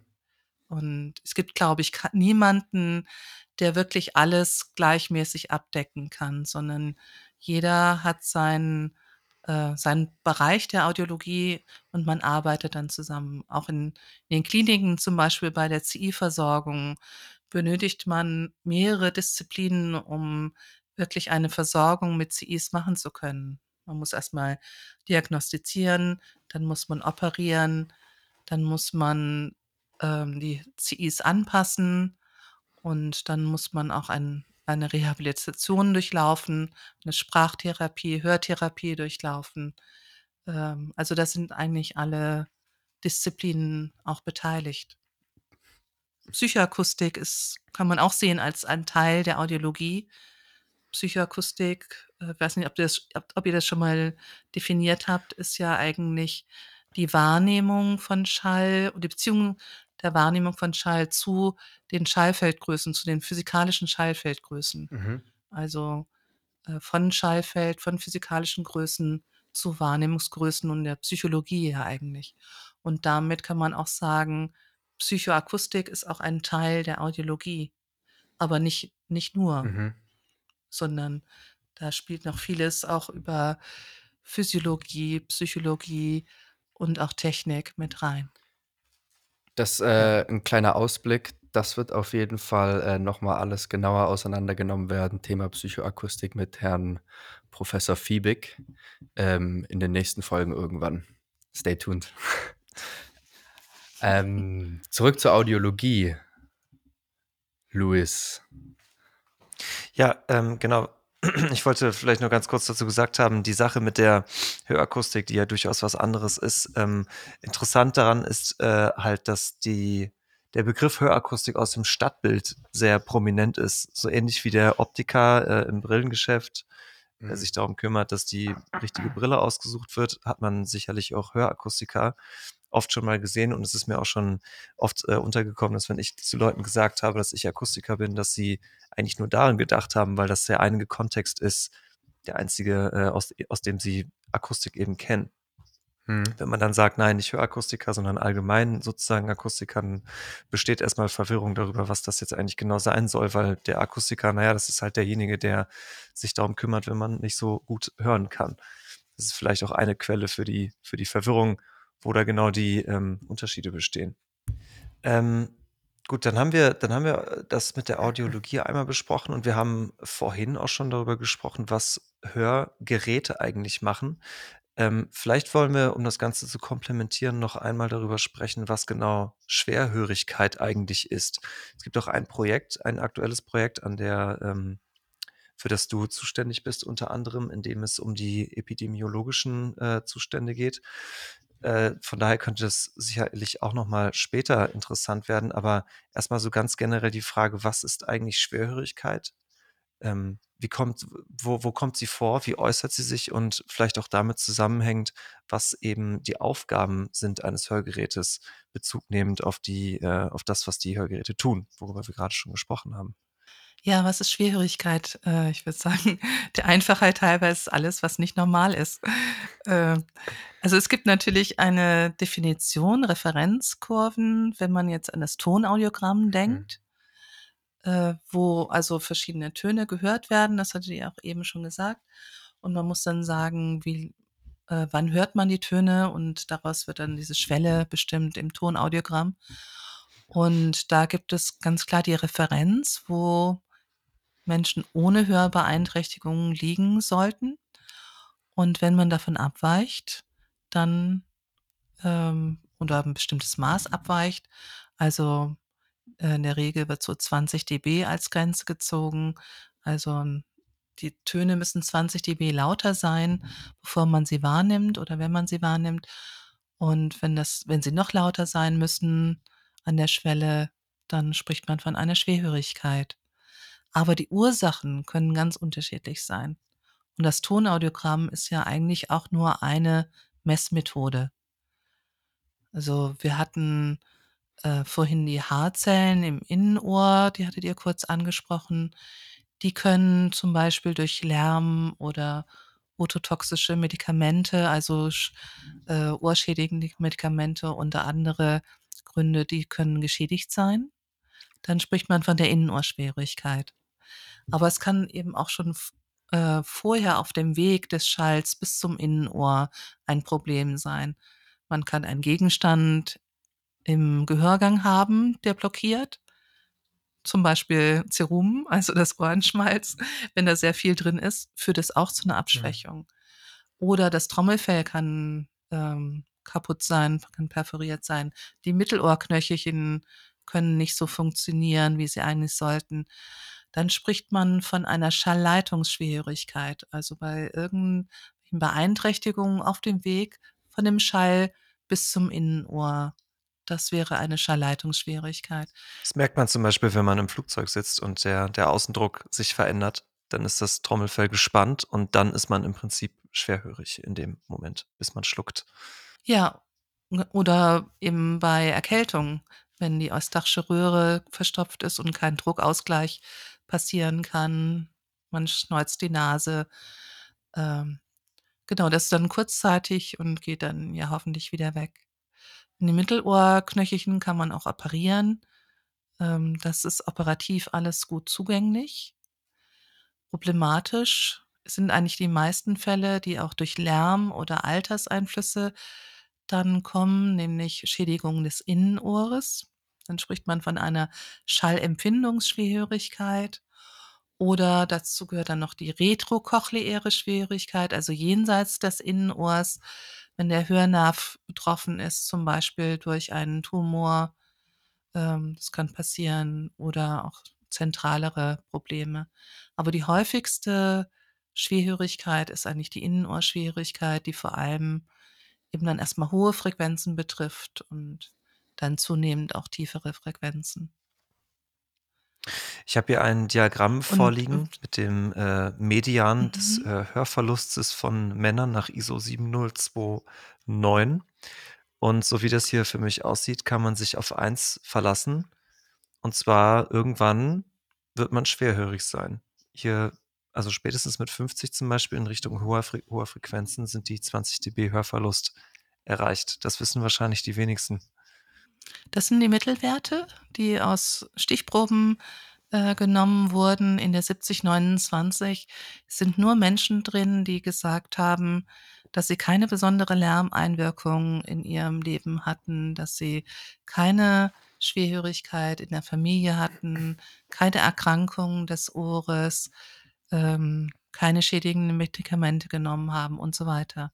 Also das ist eigentlich eine gescreente Gruppe. Und trotzdem sieht man, dass man zunehmend äh, schwerhörig wird im Alter. Aber das sind nur mhm. Mittelwerte. Mhm. Also man kann stärker oder schwächer betroffen sein davon. Ja. Aber im Schnitt kann man doch schon sagen, dass, die, dass im Alter tendenziell die Ohren schlechter werden. Oder? Oder ja, auf ja, jeden Fall. Ja. Mhm. Ich habe direkt auch, äh, hier zu dem Diagramm beziehungsweise zu dem zweiten Diagramm, äh, was uns vorliegt, 'ne Frage. Und zwar gibt's da nämlich auch, ähm, das das gleiche Diagramm für Leute, die sagen, dass sie viel Noise, also, äh, Lautstärke ausgesetzt waren. Und da sieht es nicht so, ähm, ich sage mal, in Anführungszeichen gleichbleibend immer weniger werdend zu hohen Frequenzen aus, sondern es gibt so 'n so 'n, äh, Einbruch bei 4 Kilohertz hauptsächlich. Und in dem Diagramm steht schön dabei: „Why do we see a notch at 4 Kilohertz?“ Und genau das wäre meine Frage. Also, wei weiß man, warum 4 Kilohertz da irgendwie, ähm wa warum man das bei 4 Kilohertz sieht und nicht bei 8 oder 16 oder 2 oder 1? Ja, wir sind ja besonders empfindlich bei 4 Kilohertz. Also, wenn ihr schon auf eure Diagramme verweist, ähm, in dem Diagramm vorher gibt es eine Übersetzung von physikalischem Pegel der Hörschwelle zum Tonaudiogramm. Mhm. Und wenn man ja also also physikalisch den Pegel misst, wo man als Normalhörender gerade, äh, den die Töne, die Sinustöne hören kann, dann ist das nicht so 'ne gerade Linie wie im Tonaudiogramm, Mhm. sondern wir sind eigentlich bei tiefen und bei hohen Frequenzen weniger empfindlich. Das heißt, da muss physikalisch ein lauterer Pegel da sein.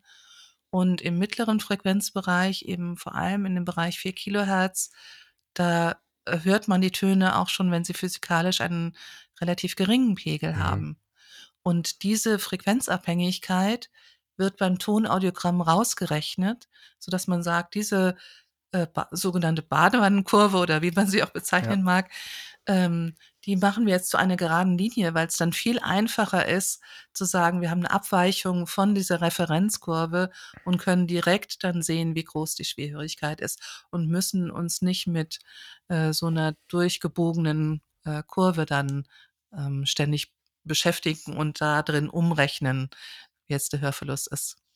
Ist ja tatsächlich einfach nur die die mathematische Abbildung dessen, was du eingehends gesagt hattest, und zwar, dass, äh, eine Hörschädigung dadurch definiert ist, dass man vom vom Normalen abweicht.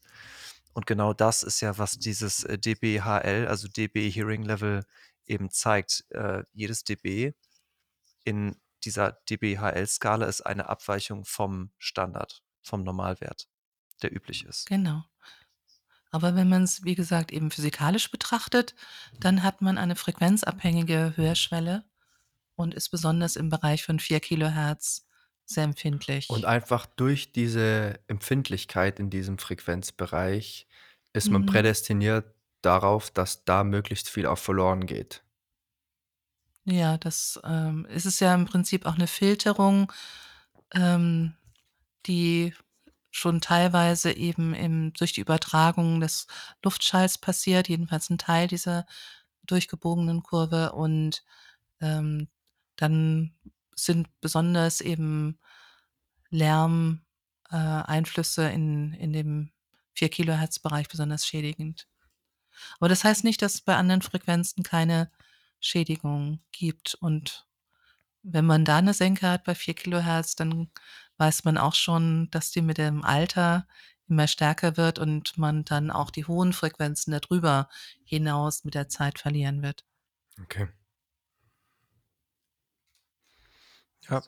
Was die meisten wahrscheinlich schon wissen, aber was trotzdem nicht oft genug sagt gesagt werden kann, ist die Tatsache, dass das Gehör nicht verheilt. Es gibt zwar Hörgeräte, aber ich denke ich hoffe, ich trete niemandem zu zu nahe, wenn ich sage, es wird nie wieder so gut, wie es mal war, bevor man sich sein Gehör kaputt gemacht hat. Ähm, deswegen sollte man auf sein Gehör aufpassen. Ja. Ja, also, man kann im Innenohr nicht operieren, außer dass man ein Cochlea-Implantat einsetzt und dann ist das Hören auch nicht wie früher. Man kann nur im Außenohr, Gehörgang, Mittelohrknöchelchen, da kann man operieren, aber jenseits davon, ähm, gibt es keine Operationsmöglichkeit, sodass man dann alles wieder so herstellt, wie es früher war. Okay, ich würde noch mal zurück zur aktuellen Professur und, ähm Inga, du hattest uns ja vorgeschlagen, auf ein, zwei aktuelle Forschungsthemen, die du gerade ähm, behandelst, einzugehen. Hast du. Ja, vielleicht bevor wir zur Forschung kommen, äh, vielleicht ist es nochmal interessant, wie das eigentlich mit der Professur ist an einer Fachhochschule oder das heißt ja Hochschule für angewandte Wissenschaften. Jade Hochschule ist ja ein Kunstwort für eine Hochschule, die an drei Städten, in drei Städten ist, also drei ähm, Campi, sagt man das so? Ich glaube schon. Also ja. der Campus Oldenburg, äh, Campus Wilhelmshaven und auch noch Elsfleth, die verschiedene thematische Ausrichtungen Und wo, haben. wo kommt dann das Wort Jade her? Ja, Jade ist natürlich der Edelstein. Ah, Wir sind edel. Aber es ist auch ein Fluss, der hier in der Gegend Verstehe. fließt. Äh, Jade Weserport äh, ist vielleicht schon mal, man, habt ihr vielleicht schon mal gehört, aber Berlin ist auch relativ weit weg. Das ist in Wilhelmshaven ein Hafen, der gebaut wurde als einziger Tiefwasserhafen in Deutschland. Also da kommt auch der Begriff Jade drin vor und Jade und Weser sind beides Flüsse okay. hier im Nordwesten. Genau, also mein Lebenslauf war ja so, dass ich, wenn ich dann mal einen Schritt Gerne, zurückgehen klar. darf, ähm, ich habe ja nie habilitiert, Mhm. Sondern ich hatte dieses Postdoc-Stipendium, bin dann in die Industrie gegangen und ich hätte also keine ausreichende Qualifikation, wie man sagen, gehabt, um an eine Universität berufen zu werden. Mhm. Oder ich hätte zumindest habilitationsäquivalente Leistungen haben müssen. Und in der Industrie publiziert man nicht so wie ähm, an, an der Uni. Also da hat man ganz andere Prioritäten. Da geht es darum, das nächste Produkt fertigzustellen äh, und nicht zu publizieren. Mit natürlich Ausnahmen von auch Grundlagenabteilungen, die es teilweise auch Mhm. gibt. Also jedenfalls ähm, wäre das kein Weg für mich zurück gewesen in, in das akademische Umfeld. Aber bei den Fachhochschulen oder Ha- Hochschulen für angewandte Wissenschaft, da ist ein anderes Konzept. Also man muss natürlich auch akademische Leistungen vorweisen, also in der Regel eine überdurchschnittlich gute Promotion. Aber man soll auch explizit Erfahrungen haben außerhalb ähm, der Universitäten des Hochschulbereichs. Jedes Bundesland macht das so ein bisschen anders. In Niedersachsen ist es ziemlich strikt, dass man mindestens drei Jahre außerhalb der Uni gewesen sein muss, um eine Professur zu bekommen. Und das Ziel oder der Gedanke dahinter ist, dass wir ja auch sehr angewandte Lehre machen. Also es soll auch Praxisbezug haben und dann soll man auch Erfahrungen gehabt haben außerhalb des Hochschulbereichs, idealerweise in der Industrie. Das hat ja bei dir perfekt Und gepasst. dafür hatte ich dann die Qualifikation. Genau, ich war fast sechs Jahre in der Industrie, das passte dann gut. Dann habe ich mich beworben und äh, ja, habe dann angefangen. Aber wie gesagt, habe mich dann die ersten Jahre auch sehr fokussiert auf den Aufbau des Studiengangs, auf die Lehre. Da blieb nicht viel Zeit für Forschung. Also man hat ein viel höheres Lehrdeputat an äh, Hochschulen für angewandte Wissenschaften. Das liegt bei 18 Semesterwochenstunden. Im Vergleich, die Uni-Kollegen haben acht oder neun Semesterwochenstunden, also ungefähr nur die Hälfte. Der Schwerpunkt liegt eindeutig in der Lehre und ähm, das hat mich am Anfang in den ersten Jahren vollkommen gefordert. Es gibt zum Glück dann das System bei uns, zumindest, das macht auch jede Hochschule ein bisschen anders, dass man für Forschungsprojekte dann auch eine Reduktion in der Lehre bekommen kann. Das Ausmaß ist leider gedeckelt vom, was es da möglich ist vom Ministerium. Ähm, also man kann sich auch nicht vollkommen freistellen von der Lehre. Das möchte ich auch gar nicht. Also Lehre ist auch spannend und zu sehen, welchen Weg die Studierenden gehen und die zu begleiten, das, äh, das hat auch wirklich was. Aber es ist auch schön, wenn man am Ball bleibt, wenn die Lehre nicht veraltet. Und dazu ist es wichtig, auch in der Forschung tätig zu sein, meine ich zumindest. Und für jedes Forschungsprojekt, was ich mache, kann ich dann wiederum beantragen, dass ich ein, äh, ein, eine Reduktion in der Lehre bekomme. Und dann habe ich nach und nach eben auch angefangen, Forschungsprojekte zu bearbeiten. Ähm, wie sieht's denn mit der Finanzierung aus? Wir hatten, glaube ich, bei in der Folge mit Professor Weinzierl ein bisschen über die Finanzierung auch, äh, von so einem Fachgebiet gesprochen.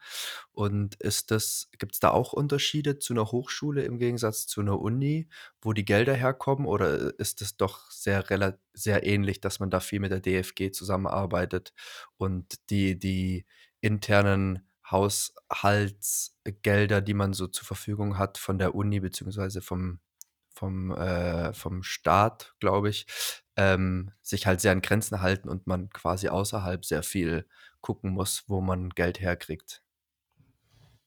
Also von der Hochschule äh, gibt es nur sehr, sehr begrenzt Geld für Forschung. Es gibt die Möglichkeit, intern an einen Forschungsfonds der Hochschule Anträge zu stellen aber das, ähm, ist sehr begrenzt und die Haushaltsmittel sind nur für die Lehre Mhm. da.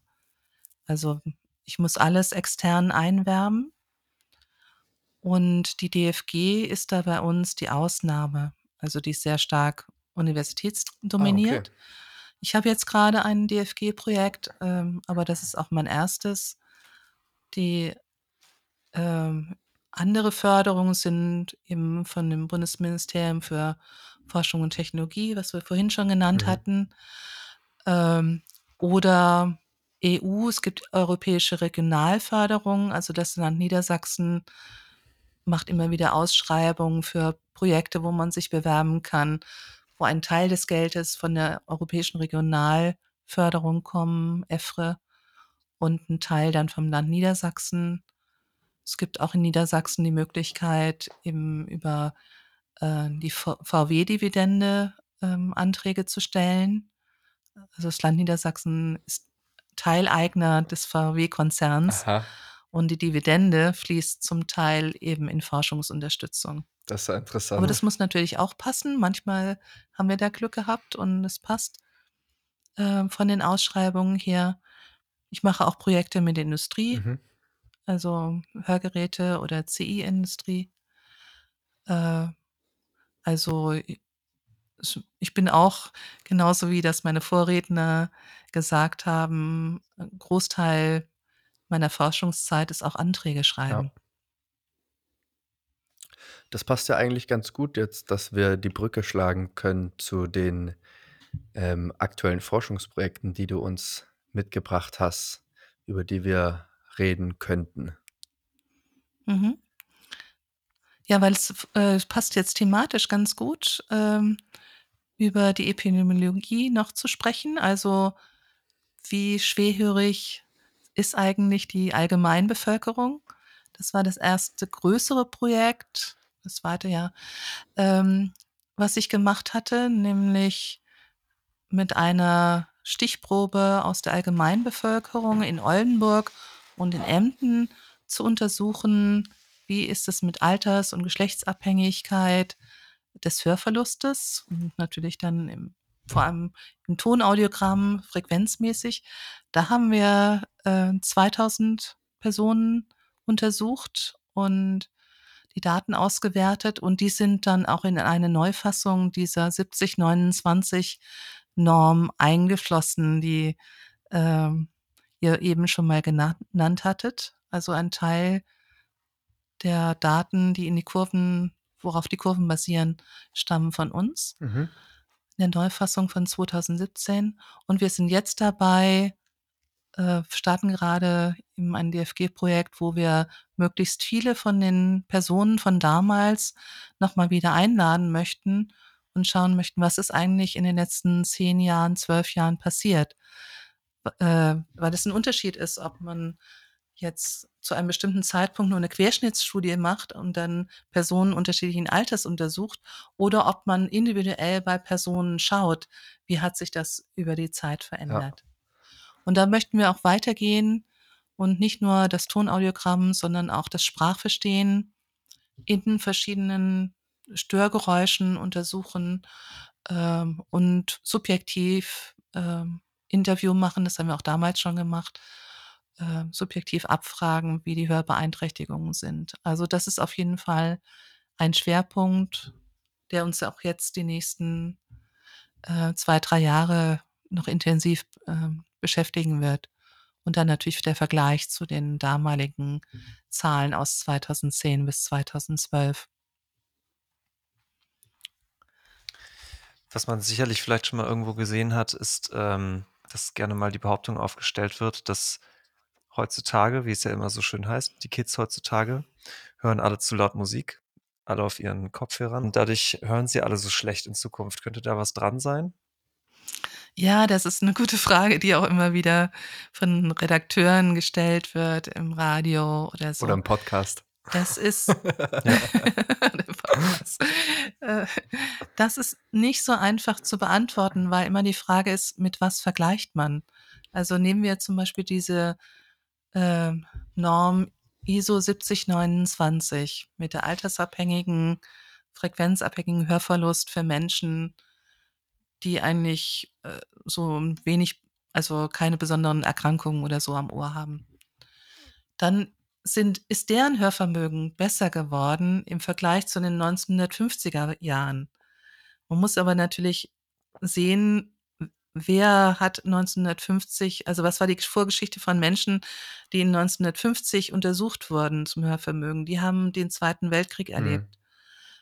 Die waren, auch wenn sie es vielleicht nicht äh, jetzt konkret in Handlungen beteiligt waren, aber doch häufig ähm, Schusswaffenlärm ausgesetzt. Mhm. Das ist jetzt heutzutage nicht mehr so, so dass ähm, oder auch die gesundheitliche Versorgung war damals viel schlechter als heute. Wer heute 60 Jahre alt ist, ist eigentlich körperlich, gesundheitlich viel jünger als jemals man, der damals 60 Jahre alt war. Ja. Und das wirkt sich vermutlich auch auf das Hörvermögen aus. Äh, aber natürlich jede Art von Lärm und sei es nun Musik oder anderer Lärm, Schießlärm, äh, Maschinengeräusche, haben eine negative Wirkung auf das Gehör. Nur wir haben heutzutage zum Glück weniger Schießlärm. Wir haben weniger Maschinenlärm. Also es gibt gar nicht mehr so viele Lärmarbeitsplätze, wie es früher gab, weil natürlich da zum Glück auch Vorkehrungen getroffen werden mit Gehörschutz. Und das zu trennen äh, von der Wirkung von lauter Musik ist total schwierig. Bis fast unmöglich, oder? Ja. Also man müsste ja eine, müsste drei Kohorten machen von Probanden, die man isoliert und denen man nur bestimmte Lärmdosen auf das Ohr gibt im Laufe der Zeit und dann schaut, wie sich das Gehör entwickelt. Aber das geht ja nicht. Jeder ist ja in seinem Leben. Äh, da müsste man die Leute einsperren. So eine Studie nicht machen. Und das geht ja nicht, ja. Das würde einem auch niemand finanzieren, so eine Langzeitstudie. Nee, das wäre vielleicht ethisch auch ein bisschen fragwürdig. Ja, das geht nicht. Nein. Ja, so ist das mal bei Messungen mit Probanden. Aber sicherlich kann man schon festhalten, dass, ähm, also heutzutage haben ja viele Smartphones die Funktion, dass sie einen in regelmäßigen Zeitauf Zeitabständen darauf hinweisen, dass die Musik, die man gerade hört, auf Kopfhörern zu laut mhm. ist. Jetzt ist das natürlich nicht immer klar ähm, definierbar, wie laut sie tatsächlich auf den Ohren ist. Aber ich denke, was man schon sagen kann, ist, dass der Bereich, wo die Musik anfängt, auf eine schädliche Art und Weise auf das Gehör einzuwirken, deutlich schneller erreicht ist, als die meisten glauben würden. Was wiederum bedeutet, dass die meisten Leute tatsächlich zu laut Musik hören. Ich denke, das kann man schon so festhalten.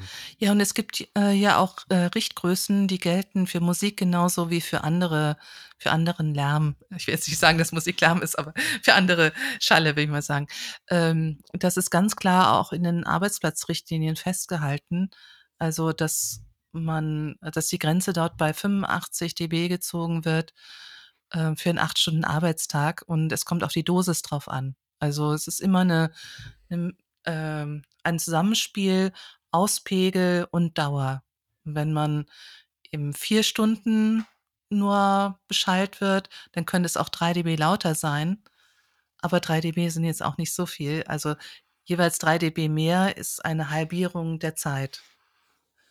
Und wenn man jetzt bei 100 dB landet, kann man sich ausrechnen, wie lang man diesem Lärm ausgesetzt sein dürfte oder der Musik ausgesetzt sein dürfte, um keine Schädigung zu bekommen. Das und wenn man aus dem Konzert kommt oder vom, aus dem Club kommt und hat ein taubes Gefühl auf den Ohren, dann ist das schon das erste Alarmzeichen. Ja. Oder vielleicht ein bisschen Ohrgeräusche, ein bisschen Tinnitus. Ähm, wenn man das öfter macht, dann geht es halt nicht mehr weg, dann bleibt es da, dann ist es permanent. Und dann gibt's aber auch noch die Einzelereignisse, oder? Also blöd gesagt, wenn einmal eine Bombe neben mir explodiert, die vielleicht nur relativ kurz explodiert, dann, äh, kann das auch, äh, lebenslange Folgen haben. Ja, äh, so, ähm, Explosionsgeräusche sind eine der schlimmsten Schädigungen, weil die in der Regel in der Spitze einfach sehr laut sind, also sehr hohe Pegel haben. Ja. Es hat ja auch mal es gab schon Untersuchungen, ähm, in unterschiedlichen Kulturkreisen, wie wie das mit der Lärmschädigung ist und zum Beispiel bei Inuit, das weiß ich aber jetzt nur vom Erzählen, oder in bestimmten chinesischen Gebieten auf dem Land und hat man gedacht, da ist doch ganz ruhig, aber dann stellte man fest, dass, ähm wenn man am Eis äh, also an einem Eisloch steht und wartet, dass da was kommt und dann schießt, dann hat man den Schießlärm. Mhm. Oder in bestimmten chinesischen Kulturen, ähm, beim Neujahrsfest geböllert wird mit Böllern, die um den Hals gelegt werden. Also so 'ne so 'ne Böllerkette. Das kann ja nur gut sein. also nicht so große Böller, aber trotzdem dann ziemlich, äh, nah am Ja. Ohr. Ja, oder ich meine, äh, wir nehmen am 4. Januar auf, es ist genau 4 Tage her, da hätte ich hier vor meiner Haustür hätte ich mir den Hörschaden abholen können. Ja. Ähm, wegen bestimmten Feuerwerkskörpern, die aus dem, äh, Ausland importiert werden, Die gibt's in wo Berlin man hier auf mit jeden genug Fall. Pech, äh, halt so 'n Ding explodiert neben einem und dann hat man für den Rest seines Lebens hat man die schöne. Beule. Bei 4 Kilohertz hat man hat Ja. man sie drin. Genau. Genau, das heißt, ähm, jetzt muss ich aber doch noch mal fragen, bei dieser epidemiologischen Untersuchung, wo es ja darum geht, sozusagen den den bevölkerungsweiten, äh, Status quo der Hörschädigung ausfindig zu machen, ist es denn da gänzlich unmöglich, ähm, herauszufinden, woran es denn jetzt liegt und warum Schädigungen vorhanden sind und warum nicht? Und wenn nicht, was ist denn dann der Zweck dieser Übung? Also Ziel dieser, ähm, Studien ist natürlich einmal Referenzwerte zu bekommen und zu wissen, wie ist es jetzt tatsächlich mit der Alters und Frequenzabhängigkeit des Hörverlustes. Ähm, eine Schwierigkeit, die verschiedenen Effekte jetzt auseinander zu dividieren, liegt auch darin, dass wir ja uns auf die, äh, sub die Angaben der Probanden verlassen müssen, wenn wir sie fragen: „Wie viel Lärm waren sie im in ihrem Leben ausgesetzt?“ Die haben ja kein Lärmdosimeter über mehrere Jahrzehnte getragen. Und das ist natürlich immer mit 'ner gewissen Unsicherheit behaftet. Und die subjektive Empfindung, wer jetzt etwas als Lärm empfindet oder nicht, ist unterschiedlich ausgeprägt. Also von daher hinken diese Studien immer so, äh, o ähm, im Prinzip, dass sie sich drauf verlassen müssen an den Angaben, die wir bekommen von den Probanden. Also, äh und es war natürlich auch interessant, international zu vergleichen. Wie ist es eigentlich in Deutschland im Vergleich zu anderen Ländern? Und dazu gab es eigentlich keine Datenbasis in Deutschland zu dem Zeitpunkt, als wir angefangen haben in 2010. Jetzt gibt's 'ne Reihe von anderen Studien, die auch solche Daten erheben oder erhoben haben.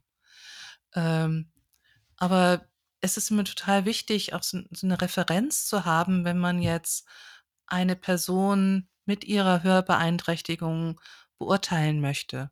Und da geht es natürlich nicht nur um das Tonhörvermögen, sondern auch um das Sprachverstehen. Um jetzt zu wissen, versteht eine Person tatsächlich schlecht in Ruhe oder auch wenn Nebengeräusche da sind. Das ist ja das, wo viele dann drüber klagen, wenn eine Schwerhörigkeit beginnt, dass sie vor allem in der Familiensituation, wenn mehrere Personen sprechen, Probleme haben. Das ist aber auch erst mal nur eine subjektive Angabe. Kann man das objektivieren? Also, kann man jetzt mit einem Testverfahren nachweisen, um wie viel schlechter, äh, jetzt das Hörvermögen einer Person ist oder das, äh, Kommunikationsvermögen und damit eigentlich auch die Teilhabe an der Gesellschaft. Und das geht natürlich nur, wenn man auch Referenzwerte hat, wie es eigentlich sein müsste. Ähm, und dazu sind solche Daten sehr wichtig, fanden wir und haben wir erho erhoben. Ähm, und das haben wir auch in anderen Bereichen gemacht. Also ein Test, der häufig in der klinischen Routine angewendet wird, ist der Freiburger Einsilbertest, den auch der Hörakustiker macht. Also man hört einzelne Wörter und muss die wiederholen.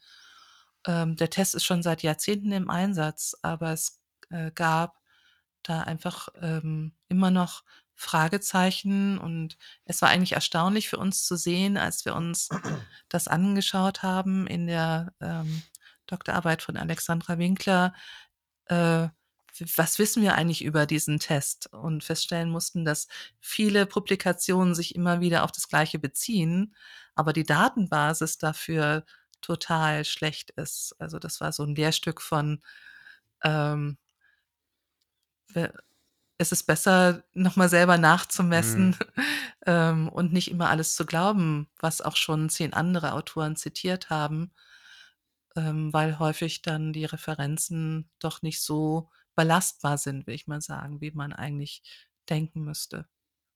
Und da Ja. haben wir einige Arbeit reingesteckt. Vielleicht ganz kurz noch mal zur Ergänzung, ähm, bei dieser Erhebung, über die wir gerade sprechen, da geht es eben nicht nur darum, äh, ein Audiogramm zu messen, worüber wir gerade schon gesprochen haben, wo eben bei jeder einzelnen Frequenz 'n Ton abgespielt und die Hörschwelle ermittelt wird, sondern wie du ja gerade auch schon angedeutet hast, es geht darum, ähm, das tatsächliche Sprachverständnisvermögen, wenn man es überhaupt so nennt, zu messen. Und, äh, das ist dann natürlich schon ein bisschen komplizierter, weil man ja jetzt nicht jemanden was vorspielen kann und fragen kann: „Haben Sie das verstanden?“ „Ja, nein“, und dann habe ich ein Ergebnis, sondern, ähm, da gibt es dann bestimmte, äh, standardisierte Hörtests, die gemacht werden mit standardisiertem Lärm, der mit dazukommt. Und dann wird am Ende zum Beispiel der SRT, der Speech Reception Threshold gemessen. Das ist die Signal-to-Noise-Ratio, bei der 50% der äh, Worte oder der Sätze verstanden werden. Und das sind dann alles Möglichkeiten, um sozusagen ein standardisiertes Ergebnis bezüglich der Sprachverständlichkeit zu bekommen. Das sind ein, alles Einzelheiten und Details, über die wir vielleicht gleich auch nochmal sprechen können, wie so ein Sprachtest überhaupt gemacht wird. Nur ganz kurz an der Stelle, dass, ähm, dass die Zuhörer ein Verständnis dafür bekommen, äh, was hier bei so, bei so einer Erhebung überhaupt gemacht wird und warum das etwas komplexer ist als einfach nur, hören Sie den Ton, ja oder nein. Äh, genau, also es gibt da Sprachmaterial. Ich hatte schon diesen Einsilbertest, ähm, erwähnt. Es gibt auch anderes Sprachmaterial mit Sätzen, wo man also ganze Sätze vorgespielt bekommt. Und dann ist im Hintergrund in der Regel ein stationäres Rauschen, was also zeitlich unverändert ist, wie so ein Staubsauger, der vor sich hin rauscht. Ähm, aber viele Menschen haben mehr Probleme, auch wenn das Hintergrundgeräusch sich zeitlich verändert. Ähm, wir als Normalhörende können uns super auf einen Sprecher konzentrieren und andere Sprecher ausblenden oder dann in Lücken, die die anderen Sprecher lassen, dann noch irgendwelche Sprachanteile erhaschen und dadurch uns einen Reim machen und etwas etwas verstehen. Aber wenn man eine Hörbeeinträchtigung hat, dann funktioniert das häufig eben nicht mehr so. Man kann, ähm, schlechter, äh, zeitliche ein schlechteres zeitliches Auflösungsvermögen oder auch Auflösungsvermögen in der Frequenz und hat im Störgeräusch eben mehr Probleme und vor allem, wenn es ein Hintergrundgeräusch ist, was sich zeitlich auch verändert. Und das wollen wir jetzt auch in der neuen Studie einsetzen. Aus Labormessungen mit Probanden haben wir da schon viel Erfahrung, aber der Schritt jetzt in dem neuen Projekt ist wirklich dann in die Bevölkerung zu gehen mit unbedarften Hörern, ähm, die an solchen Experimenten noch nicht teilgenommen haben, um dann auch nicht nur mit Superhörern, die gerne ins Labor kommen und an Tests teilnehmen, da Erfahrung zu haben, sondern auch mit, ähm, dem Bevölkerungsdurchschnitt sozusagen, bevölkerungsbasiert zu wissen, welche Ergebnisse hat man da üblicherweise und dann die verschiedenen Effekte auch voneinander, äh, trennen zu können und zu separieren. Was ist jetzt Tonhörverlust, was ist, äh, das Defizit im Sprachverstehen, altersabhängig. Mhm. Ähm, vielleicht wäre das ein guter Moment, um um rüberzugehen zu einem anderen Projekt, das hier, wenn ich das richtig verstanden habe, auch Anwendung finden soll. Und zwar, ähm, heißt das Projekt E EMA oder EMA, ich weiß nicht, wie das bei euch genannt wird. Ja, beides ist Ähm. möglich. Ecological Momentary Assessment heißt das. Genau. Und wir wollen auch einige, äh, von diesen Teilnehmenden in den in der Studie dazu bewegen, äh, das auch zu verwenden. Wir haben das auch in anderen Projekten schon genutzt und das ist äh, eine Methode, um Alltags ähm, um die Probleme im Alltag zu erfassen. Also, wir haben ein Smartphone-System entwickelt, das man mit sich rumtragen kann und auf dem Smartphone kommt ab und zu die Meldung, äh: „Hier ist ein Fragebogen, bitte beantworte mal diesen Fragebogen.“ Und gleichzeitig werden mit Mikrofonen, die, äh, am Kopf also, eine Möglichkeit ist, am Brillenbügeln befestigt werden und einer Übertragungseinheit dann akustische äh, Informationen an das Smartphone übertragen. Wir speichern keine Audiodateien, wie das jetzt hier der Fall ist. Also, wir können hinterher nicht abhören, was gesagt wurde, aber wir wissen hinterher, wie laut es war, welche Pegel waren da. Ähm, also, das ist so das das Wesentliche und können dann abschätzen ähm, in welchen Situationen haben die Hörer, äh, besondere Probleme? Du Also, in der Familiensituation oder beim Autofahren, ähm, oder vielleicht auch beim Waldspaziergang. Also, es wird 'ne Kateg Kategorisierung der Umgebung gemacht und dann geschaut, ähm, wie gut ist das Sprachverstehen, aber was eigentlich noch wichtiger ist, wie hoch ist die Höranstrengung? Also, wir sind selten in Situationen, in de im Alltag, in denen wir nicht alles verstehen, aber vielleicht ist es anstrengend, ähm, eine Konversation zu führen. Das ist eigentlich das, was, äh, zuerst auftritt, diese Anstrengung. Und die zu erfassen und in Beziehung zu setzen zu 'nem Hörvermögen. Also, du Und vielleicht auch 'ne Hörgeräteversorgung. Das ist das, was wir im Moment in einem Industrieprojekt machen, dass wir diese Methode, äh, bei einer Hörgeräteversorgung untersuchen. Also, grundsätzlich ist das 'ne ich glaube, man kann sagen, In-situ-Messmethode, oder? Du hattest gemeint, ab und zu kriegt man diese Nachricht aufs Handy, 'ne Push-Benachrichtigung. Also, es ist nicht im Labor irgendwas, sondern, ähm, man meldet sich da an als Proband, kriegt die Technik, das die App oder wie auch immer genau und, ähm macht diesen Test im Alltag. Ja, genau. Das ist, äh, 'n großer Schritt für uns, aus dem Labor rauszug äh, gehen, weil der Alltag natürlich nicht einfach zu kontrollieren ist, äh, und man da auch wieder angewiesen ist natürlich auf die Bereitschaft von Probanden, Informationen zu geben, ihre Empfindungen preiszugeben, zu bewerten. Aber das ist das Ziel dieser EMA-Methode. Und die Mhm. Anstrengung, die du grade meintest, die wird auch, äh, über die Einschätzung der Probanden ermittelt? Also, ganz Ja. einfach gesagt, war's Mhm. anstrengend? Ja, nein. Bloß wahrscheinlich 'n bisschen dedizierter. Ja, wir verwenden da in der Regel wie auch bei der Lautheitsbewertung Kategorialskalen. Ähm, also, es geht nicht einfach nur um Ja, Nein oder bewerte das mal auf einer Skala von 0 bis 10, die auch jeder anders interpretieren kann, sondern wir nehmen Kategorialskalen. Also mühelos, sehr wenig anstrengend, wenig anstrengend, mittelgradig, ähm, dann anstrengend, sehr anstrengend, extrem Mhm. anstrengend, ungefähr Mhm. so. Genauso bei der Lautheitsbewertung verwenden wir schon seit Langem auch in Laborexperimenten, ähm, nicht die Son-Skala, ich weiß nicht, ob die schon mal Thema war, sondern, äh, Kategorialskalen von nicht gehört, sehr leise, leise, mittellaut, laut, sehr laut, zu laut.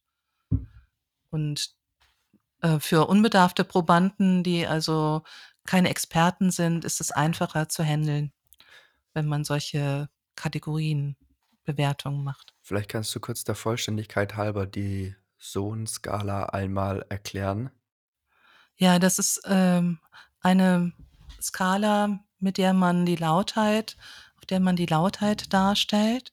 Und dabei, ähm, ist die Referenz immer ein ein Ein-Kilohertz-Ton, mit dem man dann vergleicht. Und man hat 'ne, ähm, absolute Bewertung sozusagen 'ne relative Bewertung, Entschuldigung, während man bei unseren Kategorialskalen 'ne absolute Bewertung macht. Und das Projekt läuft noch, ne? Also es gibt noch äh, kein Ergebnis, richtig? Also dieses Projekt zu Ecological Momentary Assessment an dem System entwickeln wir schon einige Jahre und es wird jetzt auch parallel in anderen äh, Forschungseinrichtungen benutzt. Also in, wir haben zum Beispiel eine Kooperation mit Linköping in Schweden, wo das System eingesetzt wird, um den Alltag zu untersuchen von älteren Menschen, die nicht unbedingt schwerhörig sein müssen. Zur Schwerhörigkeit und auch Hörgeräteversorgung, da haben wir auch publiziert und gezeigt, welchen Vorteil bringen jetzt die Hörgeräte im Alltag.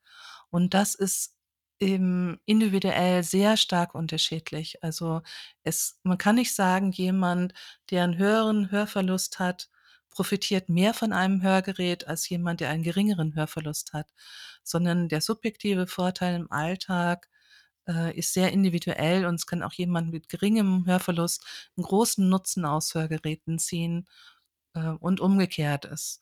Aber auch der Alltag ist sehr unterschiedlich. Also wie aktiv ist jemand, ähm, wie viel gesellschaftliche äh, Eingebundenheit ist vorhanden oder sitzt man nur zu Hause vor dem Fernseher.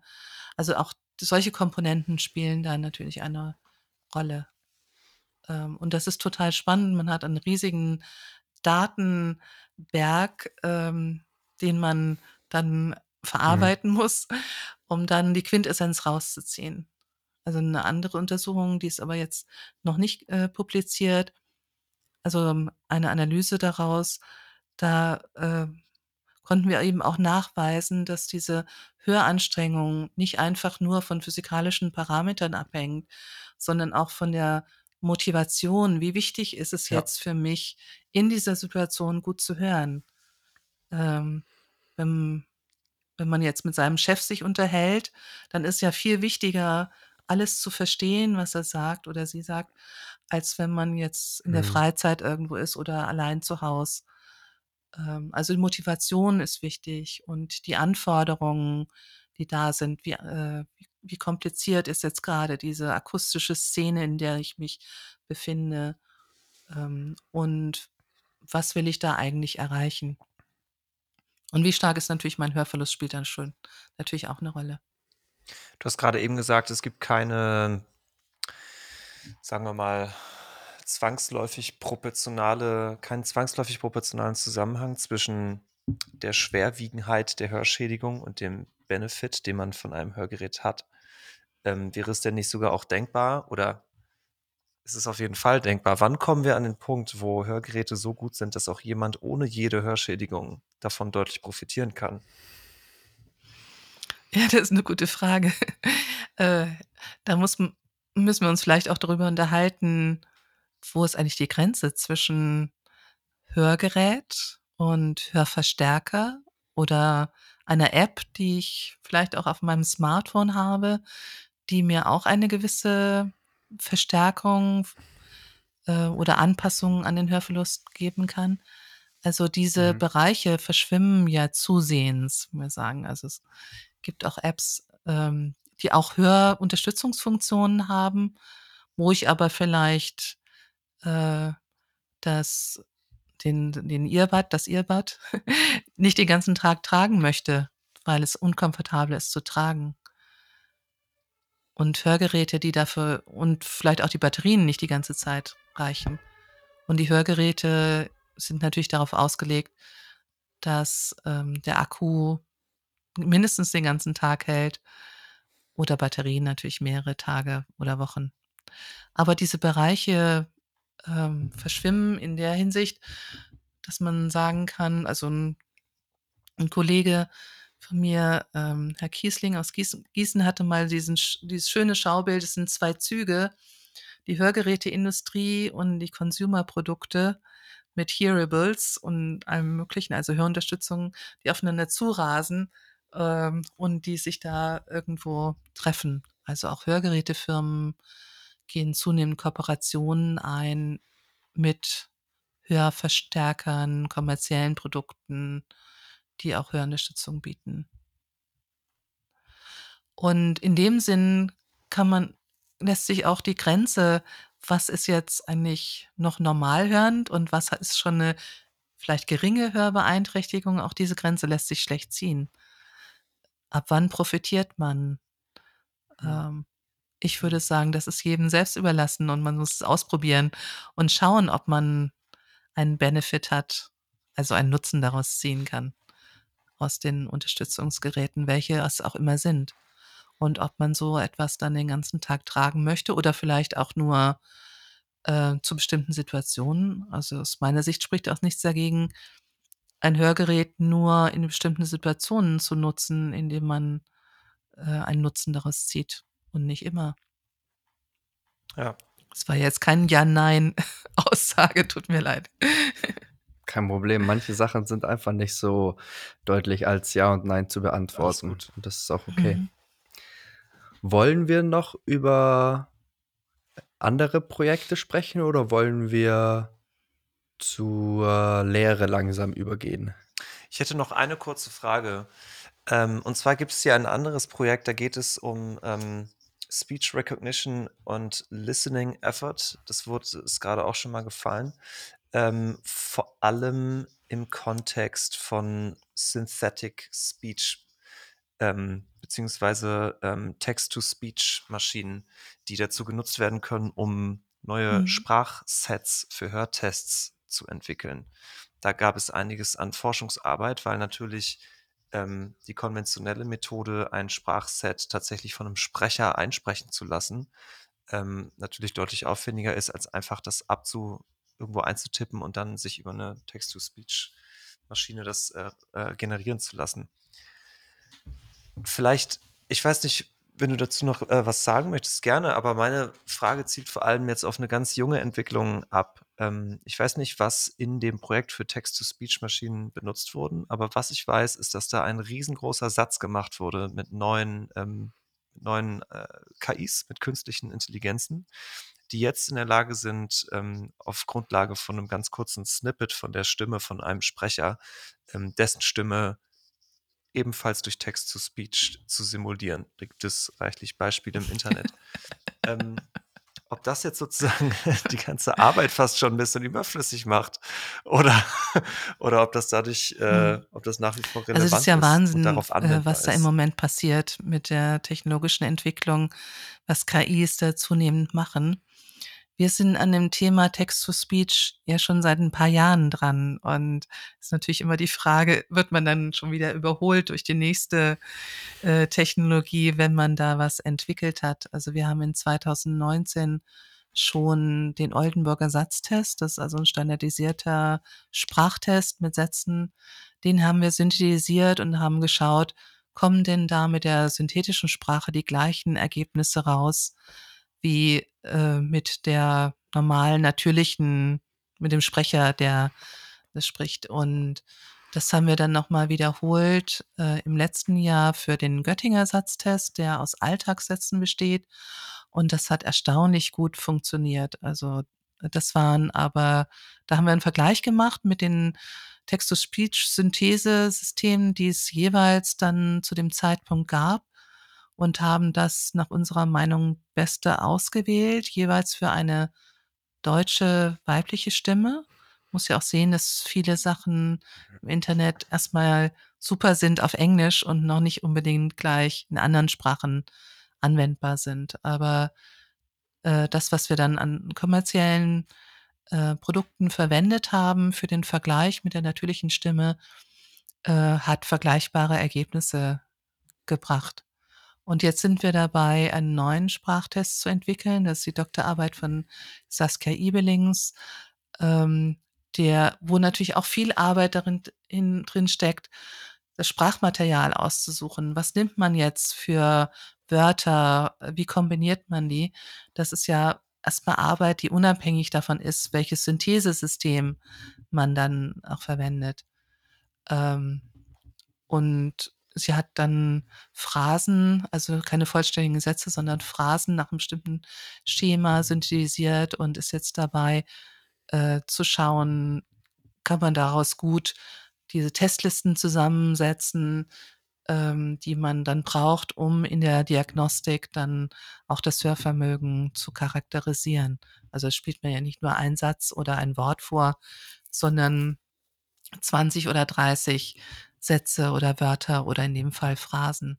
Und das sieht alles ähm, sehr gut aus. Und wir haben dann durch dieses Text-to-Speech ähm, einfach sehr viel Zeit in der Entwicklung dieses neuen Tests ähm, gespart, weil wir nicht mit einem natürlichen Sprecher aufnehmen mussten im Tonstudio und dann nachbearbeiten mussten, weil niemand wirklich so gleichmäßig spricht, wie es diese Text-to-Speech-Systeme liefern.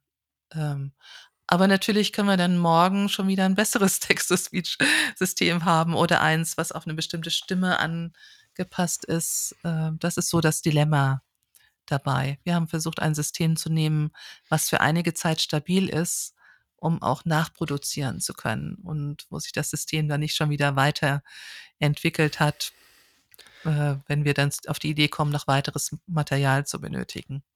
Aber wird in Das diesem Forschungsprojekt vielleicht auch äh, in Zukunft noch oder ist angedacht, ähm, KI-Systeme auch mit zu testen? Ähm, in dieser Doktorarbeit speziell nicht. Da geht es primär darum, einen neuen Sprachtest zu entwickeln. Aber wir haben eben auch mit anderen ähm, Auswertungen, da, ich habe jetzt gerade im Sommer auf einer Tagung einen äh, Beitrag gehabt, der auch als Paper eingereicht wurde, wo wir dann eine Kombination gemacht haben und auch Spracherkennung in dem Sprachtest eingesetzt haben. Also das Umgekehrte sozusagen. Eine Person hört Wörter oder Sätze, in dem Fall waren Sätze, und muss sie wiederholen, was gehört wurde. Mhm. Und dann wollen wir wissen, wie gut ist das Sprachverstehen. Und wir haben dann, normalerweise ist das Szenario so, dass der Untersucher dann daneben sitzt und hört, was hat ähm, der Kunde oder Patient oder Proband jetzt wiederholt und tippt das dann ein, was richtig und was falsch war.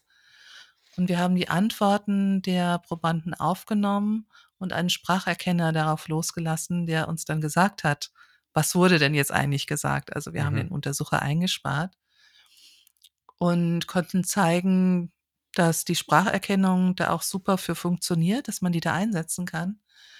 Und wir können noch weitere Informationen aus den Antworten rausziehen.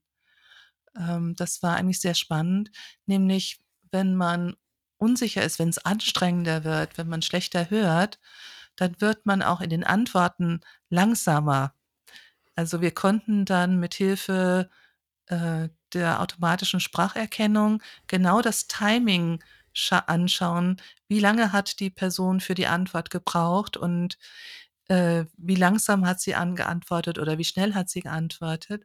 Und das scheint ein ziemlich gutes Maß dafür auch zu sein, wie anstrengend es war. Also selbst wenn Mhm. alles verstanden wurde, äh, wenn man, braucht man, wenn es schwieriger wird, mehr Zeit, um sich die Antwort zu überlegen.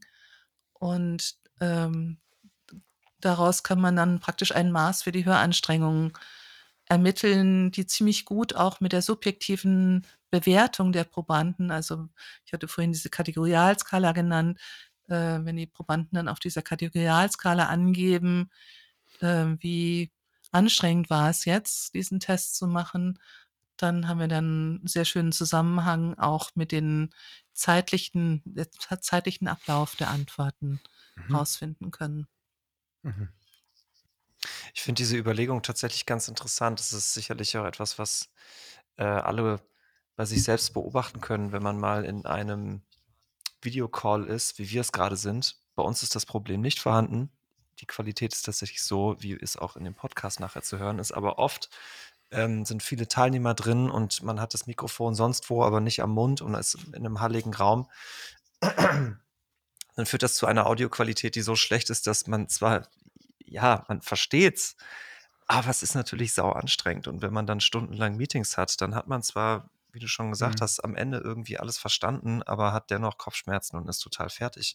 Eben gerade wegen dieser Höranstrengung, Anstrengung, die äh, nicht ohne weiteres sofort gekoppelt ist an die Menge an Wörtern, die man verstanden hat. Genau, also könnt ihr euch gut auch nachvollziehen, wie jemand sich fühlt, wenn er eine Hörbeeinträchtigung hat und den ganzen Tag ähm, in anstrengenden Meetings ist oder vielleicht auch in der Hochschule, in der Uni. Da, dann ist einfach die Müdigkeit am Ende des Tages, kann man sehen, so als Ansammlung der Anstrengungen, die, der, denen man ausgesetzt war. Also das ist Ja. ähm, ganz typisches Phänomen. Ja, und dann anders formuliert, um es nochmal auf den Punkt zu bringen, würde ich sagen, nur weil man alles versteht, heißt das noch lange nicht, dass es gut genug ist. Genau. So, das ist der, Ja. der, der Effekt. Ja, 100% verstehen ist noch nicht optimal. Nur zumindest nicht zwangsläufig. Und da bieten Satzteste äh, eben eine Begrenzung. Also es ist sehr praktisch, diesen SRT zu bestimmen, den du vorhin ähm, erwähnt hast, also wo man 50 Prozent der Sprache in dem Störgeräusch versteht. Das kann man ziemlich gut messen. Aber das ist keine Alltagssituation. Im Alltag ist man fast immer in Situationen, in denen man alles oder fast alles versteht. Also sehen wir auch in unseren EMA-Daten. Ähm, und trotzdem, also soll, also reicht das ja noch nicht aus. Und dazu ist eben die Möglichkeit, mit dem, mit der Messung der Höranstrengung noch in diesem Bereich, wo man eigentlich alles versteht, dann zu differenzieren, wie schwierig war das jetzt oder wie anstrengend war es. Außer vielleicht in der einen oder anderen Vorlesung, wo man doch froh sein kann, wenn man 50 Prozent des Gesagten versteht. Ja, das ist Ähm, dann äh, ein Problem zwischen den Ohren. Was mich zum Thema Lehre bringt. Perfekte Überleitung. Ja, ist, ist mir gerade so vor die Füße gefallen. Ähm, wollen, wollen wir das so machen? Wollen wir jetzt nochmal zum Schluss zum Thema Lehre übergehen gerne. an der, an der Jade Hochschule?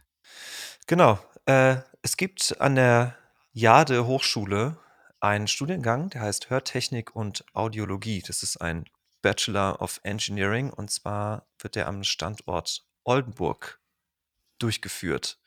Ähm, du bist für den Studiengang verantwortlich, sehe ich das richtig?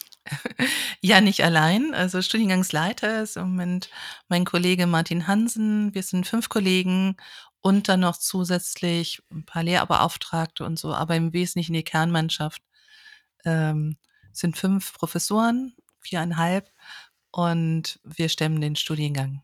Genau. Ich habe den mit aufgebaut, hatte ich ja vorhin schon gesagt. Also äh, mein Kollege, der mit mir anfing im Jahr 2001, der war nach einem Semester leider wieder weg. Und die anderen kamen dann im Jahr 2003 und folgende dazu. Ähm, und das heißt, am Anfang war ich da relativ allein, aber inzwischen oder dann nach ein paar Jahren hat man ein super Team ähm, zusammengestellt, verschiedene Disziplinen. Ich komme ja, wie gesagt, aus der Audiologie. Auch Martin Hansen hat einen ähnlichen Hintergrund wie ich, hat auch mal in der Hörgeräteindustrie gearbeitet, ist von Haus aus ähm, Physiker. Dann Matthias Blau aus der äh, Raumakustik und Elektroakustik, der diese Aspekte einbringt. Jörg Bitzer aus der Audiosignalverarbeitung und Carsten Plotz, er ist Arzt äh, für HNO und Phoniatrie, PET-Audiologie. Ähm, das sind die Bereiche, die er abdeckt, also die medizinische Seite. Wir machen den Spagat zwischen Medizin und Technik Was in war, diesem das, Studiengang. was war das letzte für ein Bereich? Das hatte ich nicht verstanden. Phonio. Phoniatrie und PET-Audiologie. Phoniatrie, da geht es um die Stimme, also Mhm. wenn man heiser ist, Mhm. Stimmbandprobleme. Mhm. Und PET-Audiologie ist die Audiologie für die Kinder, also Hörstörungen von Kindern. Okay.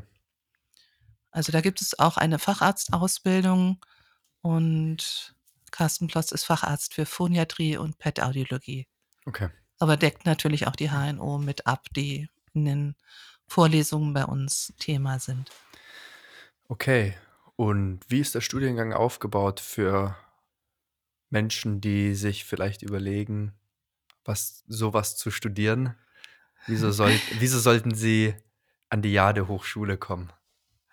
Ja, weil das ein super Studiengang ist, wo man alles über das Hören lernt. Äh, Also, es gibt natürlich auch die Grundlagen, die man für die Ingenieurwissenschaften benötigt. Also, ihr hattet ja auch gesagt, Bachelor of Engineering, das hat auch seine Basis. Man braucht die Grundlagen Mathematik, Physik, Informatik, Elektrotechnik, Signalverarbeitung. Ähm, aber man braucht auch die Grundlagen, um zu verstehen, wie das Gehör funktioniert, also die medizinischen Grundlagen, Anatomie, Physiologie, äh, und speziell natürlich ohrbezogen Beeinträchtigungen. Ähm, dann Psychoakustik, Hörgeräte, aber eben auch Audiotechnik, Raumakustik, Elektroakustik. Ähm, also eigentlich alles, was man sich so wünschen kann, was mit dem Hören zu tun hat. Und das kann medizinisch sein, muss aber nicht. Also es kommen auch Studierende zu uns, die Spaß an der Musik haben, selbst Musik machen, audiophil sind, sich mehr für die technische Seite interessieren, ähm, Algorithmenentwicklung betreiben möchten oder eben in die Raum- und Bauakustik gehen möchten, zu Ingenieurbüros. Ach, das Ähm, also auch. man hat viele Möglichkeiten hinterher. Also was eigentlich bei anderen Studiengängen höchstens mal als Vertiefung mit ein oder zwei Vorlesungen häufig höchstens angeboten wird, wenn man jetzt Maschinenbau studiert oder Nachrichtentechnik und dann hat man vielleicht Glück, dass eine Akustikvorlesung angeboten wird. Das haben wir schwerpunktmäßig alles in unserem Studienprogramm drin. Also es gibt sechs Theoriesemester und dann das siebte Semester mit einer Praxisphase und Bachelorarbeit. Und der Studiengang ist gemeinsam mit der Universität Oldenburg. Also man kann da noch einen dreisemestrigen Masterstudiengang draufsetzen, zwei Theoriesemester und die Masterarbeit. Ähm, und wenn man dann immer noch nicht genug hat, kann man auch promovieren. Also es ist Al- durchlässig, das gesamte System. Falls ich, ich weiß nicht, ob ich das jetzt gerade verpasst habe. Der Studiengang ist nur Bachelor, Bachelor und Master oder Bachelor und Master. Es ist beides, Es ist aber nicht beides. beides an der Jade-Hochschule, sondern wir haben einen gema der Studiengang ist ein Bachelor- und ein Masterstudiengang von der Jade-Hochschule gemeinsam mit der Universität Oldenburg. Und der Master ist an der Universität Oldenburg. Ja, also Das- schwerpunktmäßig ist der Master an der Univers- Universität und der Bachelor an der Jade-Hochschule, aber es gibt da viel Kooperationen. Also gibt zum Beispiel auch ein, äh, eine Mathe-Vorbereitungsvorlesung, wenn man in den Master gehen möchte. Mhm. Ich betreue auch Masterarbeiten und beteilige mich an einem Seminar im Master. Also da gibt es auch regen Austausch und in Projekten, Forschungsprojekten kooperieren wir natürlich auch. Aber es ist schon so, wenn man das vergleicht jetzt mit einem Physikstudium, ist unser Bachelor, weil er ja auch an der Jade-Hochschule ist, ähm, sehr viel mehr praxisorientiert. Also wir haben auch äh, praktische Anteile vom ersten Semester an und ähm, wir haben zwar die Grundlagenvorlesungen, aber die sind auch alle immer praxisorientiert. Also auch in der Informatik äh, wird, wird man ans Programmieren herangeführt und die Beispiele sind dann aus dem Bereich Hörtechnik und Audiologie. Also alles speziell ähm, dafür. Und die Mathematik hat auch keinen, äh, also nur die Daseinsberechtigung, dass man dann eben in den weiterführenden Vorlesungen das versteht, was dort gemacht wird. Also nicht die Mathematik der Mathematik willen, sondern angewandt in Bezug auf Mhm. ähm, die akustisch, akustischen Anteile, die dann kommen. Es ist aber auch flexibel, ja. Also man kann ähm, den Bachelor machen und dann sich dafür entscheiden, den Master woanders zu machen. Ich habe sogar lustigerweise hier auf dem, auf dem, äh, auf der Webseite der Hochschule habe ich gesehen, hier steht, ähm, man kann den konsekutiven Master Hörtechnik und Audiologie an der Universität Oldenburg machen, aber auch in fachverwandten Studiengängen in Kopenhagen und Berlin. Das sind interessanterweise genau die beiden, die der Johannes und ich gemacht haben. Und Ja. äh, ich glaube, die können wir beide empfehlen. Auf jeden Fall. Mhm. Also das nur schon mal als schöne Aussichten, wenn man sich für den Bachelor entscheiden sollte. Genau, und es gibt da ein, ja, es gibt natürlich Studierende, die beides auch schon gemacht haben. In Berlin weiter studiert haben oder in Kopenhagen oder auch was ganz anderes gemacht haben. Mhm. Und einmal, ich glaube, man, also wir haben uns ja in, in Mittweida kennengelernt, Luis, und über die Person, über die das hier überhaupt zustande gekommen ist, der Podcast mit dir, Inga. Ähm, kurzer Shoutout an Felix Sterz an dieser Stelle. Ähm, hat, glaube ich, wenn ich mich nicht täusche, den Master dann in Oldenburg gemacht. Ja, das kann sein. Ich muss gestehen, das weiß ich nie, nicht so genau. Er, äh, also Felix Sterz promoviert im Projekt Ja. von meinem Kollegen Matthias Blau mit virtueller Akustik. Äh, es gibt auch die Möglichkeit, eben den Master ähm, auch zu machen an der Universität Oldenburg, wenn man nicht den Bachelor in Oldenburg gemacht hat. Genau. Also dann einen Quereinstieg zu machen. Und da wird individuell geschaut, was hat man denn für einen Bachelorabschluss? Ähm, und dann muss man eventuell noch ein Brückensemester machen. Mhm. Also angenommen, man hat ja jetzt äh, Nachrichtentechnik studiert mit Schwerpunkt Audiosignalverarbeitung, hatte aber keine medizinischen Inhalte oder weiß nichts über Psychoakustik oder so. Mhm. Dann wird individuell ein Brückensemester zugeschnitten aus den Modulen, die wir im Bachelor haben, ähm, die dann diese fehlenden Hintergründe dann noch auffüllen und dann kann man den Master machen. Also viele Bachelorstudiengänge haben ja auch nur sechs Semester, unsere ist sieben. Und da der Master dann nur drei Semester ist, äh, macht es ja auch Sinn, so ein Brückensemester dann noch zu kombinieren. Auf jeden Fall. In, in der Summe muss man ja immer auf, auf zehn Semester, auf fünf Jahre kommen. Mhm. Also, um das vielleicht noch mal ein bisschen zu erläutern, ähm, ein Teil der Studierenden st- geht ja zum Master weiter, aber ein Teil ähm, arbeitet auch nach dem Bachelor. Also das ist auch berufsqualifizierend. Und die Arbeitsstellen, die decken auch die äh, ganze Bandbreite ab. Also von Hörgeräte und Cochlea-Implantatindustrie, ähm, aber auch über Raum- und Bauakustik, Ingenieurbüros, ähm, zu Tätigkeiten in der Tontechnik. Ähm, also alles, was man sich eigentlich wünschen kann, was mit Akustik zu tun hat. Also wir könnten den Studiengang auch Akustik nennen. Also da gibt es Äh, tatsächlich auch immer. auch, äh, ich sag mal, Raum- und Bauakustik äh, dedizierte Kurse. Ja, Okay. genau. Also mein Kollege Matthias Blau ähm, hat einen Schwerpunkt in der Elektroakustik, aber hat Mhm. auch selbst ein, eine Zeit lang in der Raum- und Bauakustik in einem Ingenieurbüro gearbeitet und kann das sehr gut vermitteln. Manchmal gibt es auch Projekte mit Architekten, die es bei uns in der Hochschule gibt, Mhm. um dann von verschiedenen Seiten äh, sich den Problemen zu nähern. Und das ist schon sehr interessant, welche unterschiedlichen Sichtweisen es da gibt Auf zwischen Aku Akustikern und Architekten. auf jeden Fall. Das ist auch ein großes Thema. Ja. Ja, interessant. Hört sich auf jeden Fall nach einem äh, interessanten, schönen, gut aufgebauten Studiengang an. Ja, wir haben, wir optimieren immer mal wieder hier und da, aber im Großen und Ganzen äh, läuft er sehr gut seit im, im Jahr 2000. Im nächsten Jahr hat der erste Jahrgang sein 20-jähriges Abschlussjubiläum und möchte uns besuchen kommen und das, da Ah freuen wir uns natürlich auf. schön. Nein, das ist ja schon dieses Jahr. Wir sind nach Silvester. Also in diesem Jahr äh, jährt sich das 20. Jubiläum des ersten Abschlusses in 2004. Damals war es noch ein Fachhochschuldiplom und wir haben dann natürlich umgestellt auf dieses Mhm. Bachelor-Master-System. Und gibt es da eine große Party? Ja, genau. Da gibt es im Sommer eine große Party von unserem ehemaligen Verein.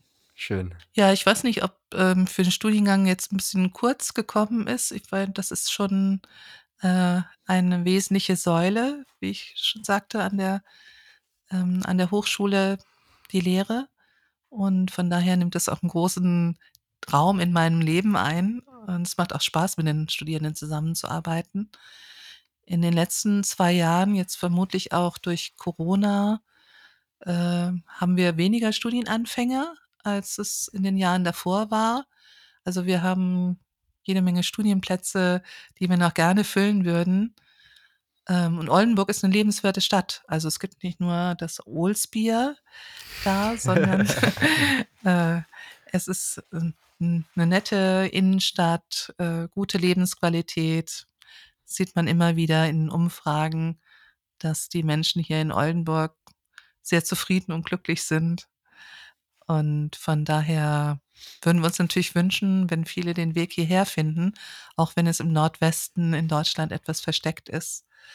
Äh, ich denke, wir bieten ein gutes Programm an. Also ich habe definitiv auch äh, Freunde tatsächlich in Oldenburg und ich habe nur Gutes bisher gehört. Also pflichte ich dem bei und äh, mache gern indirekt auch Werbung für Oldenburg und die Jade Hochschule. Also das lohnt sich, glaube ich, schon. Also die Welt der Akustik und der Audiologie ist ja klein. Also wir haben uns jetzt zufällig über Felix Sterz äh, getroffen, aber das ist meine Erfahrung auch über die Deutsche Gesellschaft für Akustik oder Deutsche Gesellschaft für Audiologie. Es ist doch äh, alles sehr überschaubar. In der Regel trifft man sich mehr als einmal im Leben. Und ich finde es immer super zu sehen, welchen Weg unsere Absolventen machen, äh, wie erfolgreich sie sind und welchen Weg sie genommen haben. Und bin dann manchmal erstaunt, wo ich äh, den einen oder die andere ehemalige Studierende dann wiedersehe. Und dann ähm, ist das für mich auch äh, immer sehr bestätigend und, und erfüllend, wenn ich das sehe. Also in der Forschung hat man die Publikationen, das wurde ja auch schon im anderen Podcast gesagt. In der Industrie gibt es die Produkte, wo man stolz sein kann, wenn man was dazu beigetragen hat, wenn ein Produkt auf den Markt kommt. Und in der Hochschule sind es die Absolventinnen und Absolventen. Ähm, und das ist einfach toll zu sehen, was aus den Menschen wird, die man mal kennengelernt hat oder kennenlernen durfte und ihnen was beibringen durfte. Also ein toller Job auch, finde ich, Hochschullehrer zu sein. Kann ich also auch empfehlen. Mal schauen, vielleicht Ja. landen Luis und ich da ja auch irgendwann mal, ohne das jetzt schon zu wissen. nee, ist alles schon geplant. ähm, also eine kleine Szene ist es auf jeden Fall, das stellt man immer wieder fest, alleine schon, wenn man sich nach ähm, Gästen für den Podcast umschaut ähm, und auch immer wieder zum einen feststellt, dass es wirklich nur eine Handvoll, vielleicht äh, 50 bis 100 Leute gibt in Deutschland, die jetzt in Frage kommen. Ähm, und aber auch, dass sich eben alle untereinander kennen. Auf jeden Ja, Fall. also es ist wirklich eine, eine sehr kleine Clique. Ähm, selbst wenn man aus Deutschland rausgeht, ähm, ist auch die Anzahl zum Beispiel an Hochschulen jetzt europaweit oder sogar weltweit ist, sagen wir mal, begrenzt, wo man ähm, Akustik direkt als Studiengang zum Beispiel machen kann. Mhm. Das heißt, äh, wer auch immer sich entscheidet, da in der Richtung zu studieren, willkommen im Club hier bei uns, Akustikern und Audiologen. Und wie du auch, Inga, gesagt hast, es lohnt sich auf jeden Fall, äh, auf so Tagungen zu gehen, wie jetzt zum Beispiel die DAGA von der De Deutschen Gesellschaft für Akustik. Das ist zumindest die einzige, die ich bisher kenne.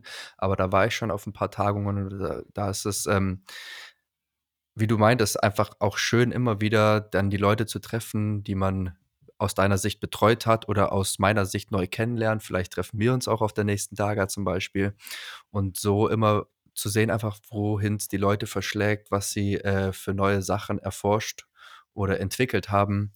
Äh, also auch für junge Studierende lohnt es sich, äh, auf so Tagungen einfach zu gehen und zu gucken, was, was da so los ist. Also DAGA war tatsächlich auch meine erste Tagung. Als ich gerade frisch mit der Diplomarbeit angefangen hatte und noch keine eigenen Ergebnisse hatte, durfte ich trotzdem schon mal mitfahren, weil es in Braunschweig war und das war von Göttingen ja nicht so weit. Äh, und das war einfach ein tolles Erlebnis und hat mich super motiviert, ähm, ja, dabei zu bleiben und da meine Diplomarbeit weiterzuschreiben. Also es ist eine schöne Bestätigung. Ähm, und ja, die Gruppe ist überschaubar. Ich gehe jetzt eher häufiger eben zur DGA-Jahrestagung, Deutsche Gesellschaft für Audiologie, weil ich da ja auch ähm, in der Organisation mit beteiligt bin, Vorstand oder jetzt Präsidentin werde. Ähm, das ist dann natürlich meine erste Priorität, da hinzugehen. Mhm. Aber es gibt viele Überschneidungen. Ja. Ja, es hat mich gefreut mit euch, hat Spaß gemacht. Ich bin gespannt auf das Endergebnis, was da rauskommt. Mir auch. Louis muss noch mal seinen ähm, ähm, klassischen Endsatz raushauen und dann können wir die Sache hier zumachen. Genau, vorher wollte ich mich auch nochmal bedanken bei dir, Inga, für deine Zeit, für Rede und Antwort. Äh, schön, dass es jetzt doch noch geklappt hat. Nach ähm, unvorhergesehenen Ereignissen wird jetzt doch noch alles pünktlich veröffentlicht werden. Das ist natürlich doppelt erfreulich. Ja, danke dafür. Also wie gesagt, vielen Dank, viel, vielen Dank für das ausführliche Gespräch. Very much danke. Und ähm, genau, bevor wir uns verquatschen, auf Wiederhören und bis zum nächsten Mal. Tschüss. Tschüss.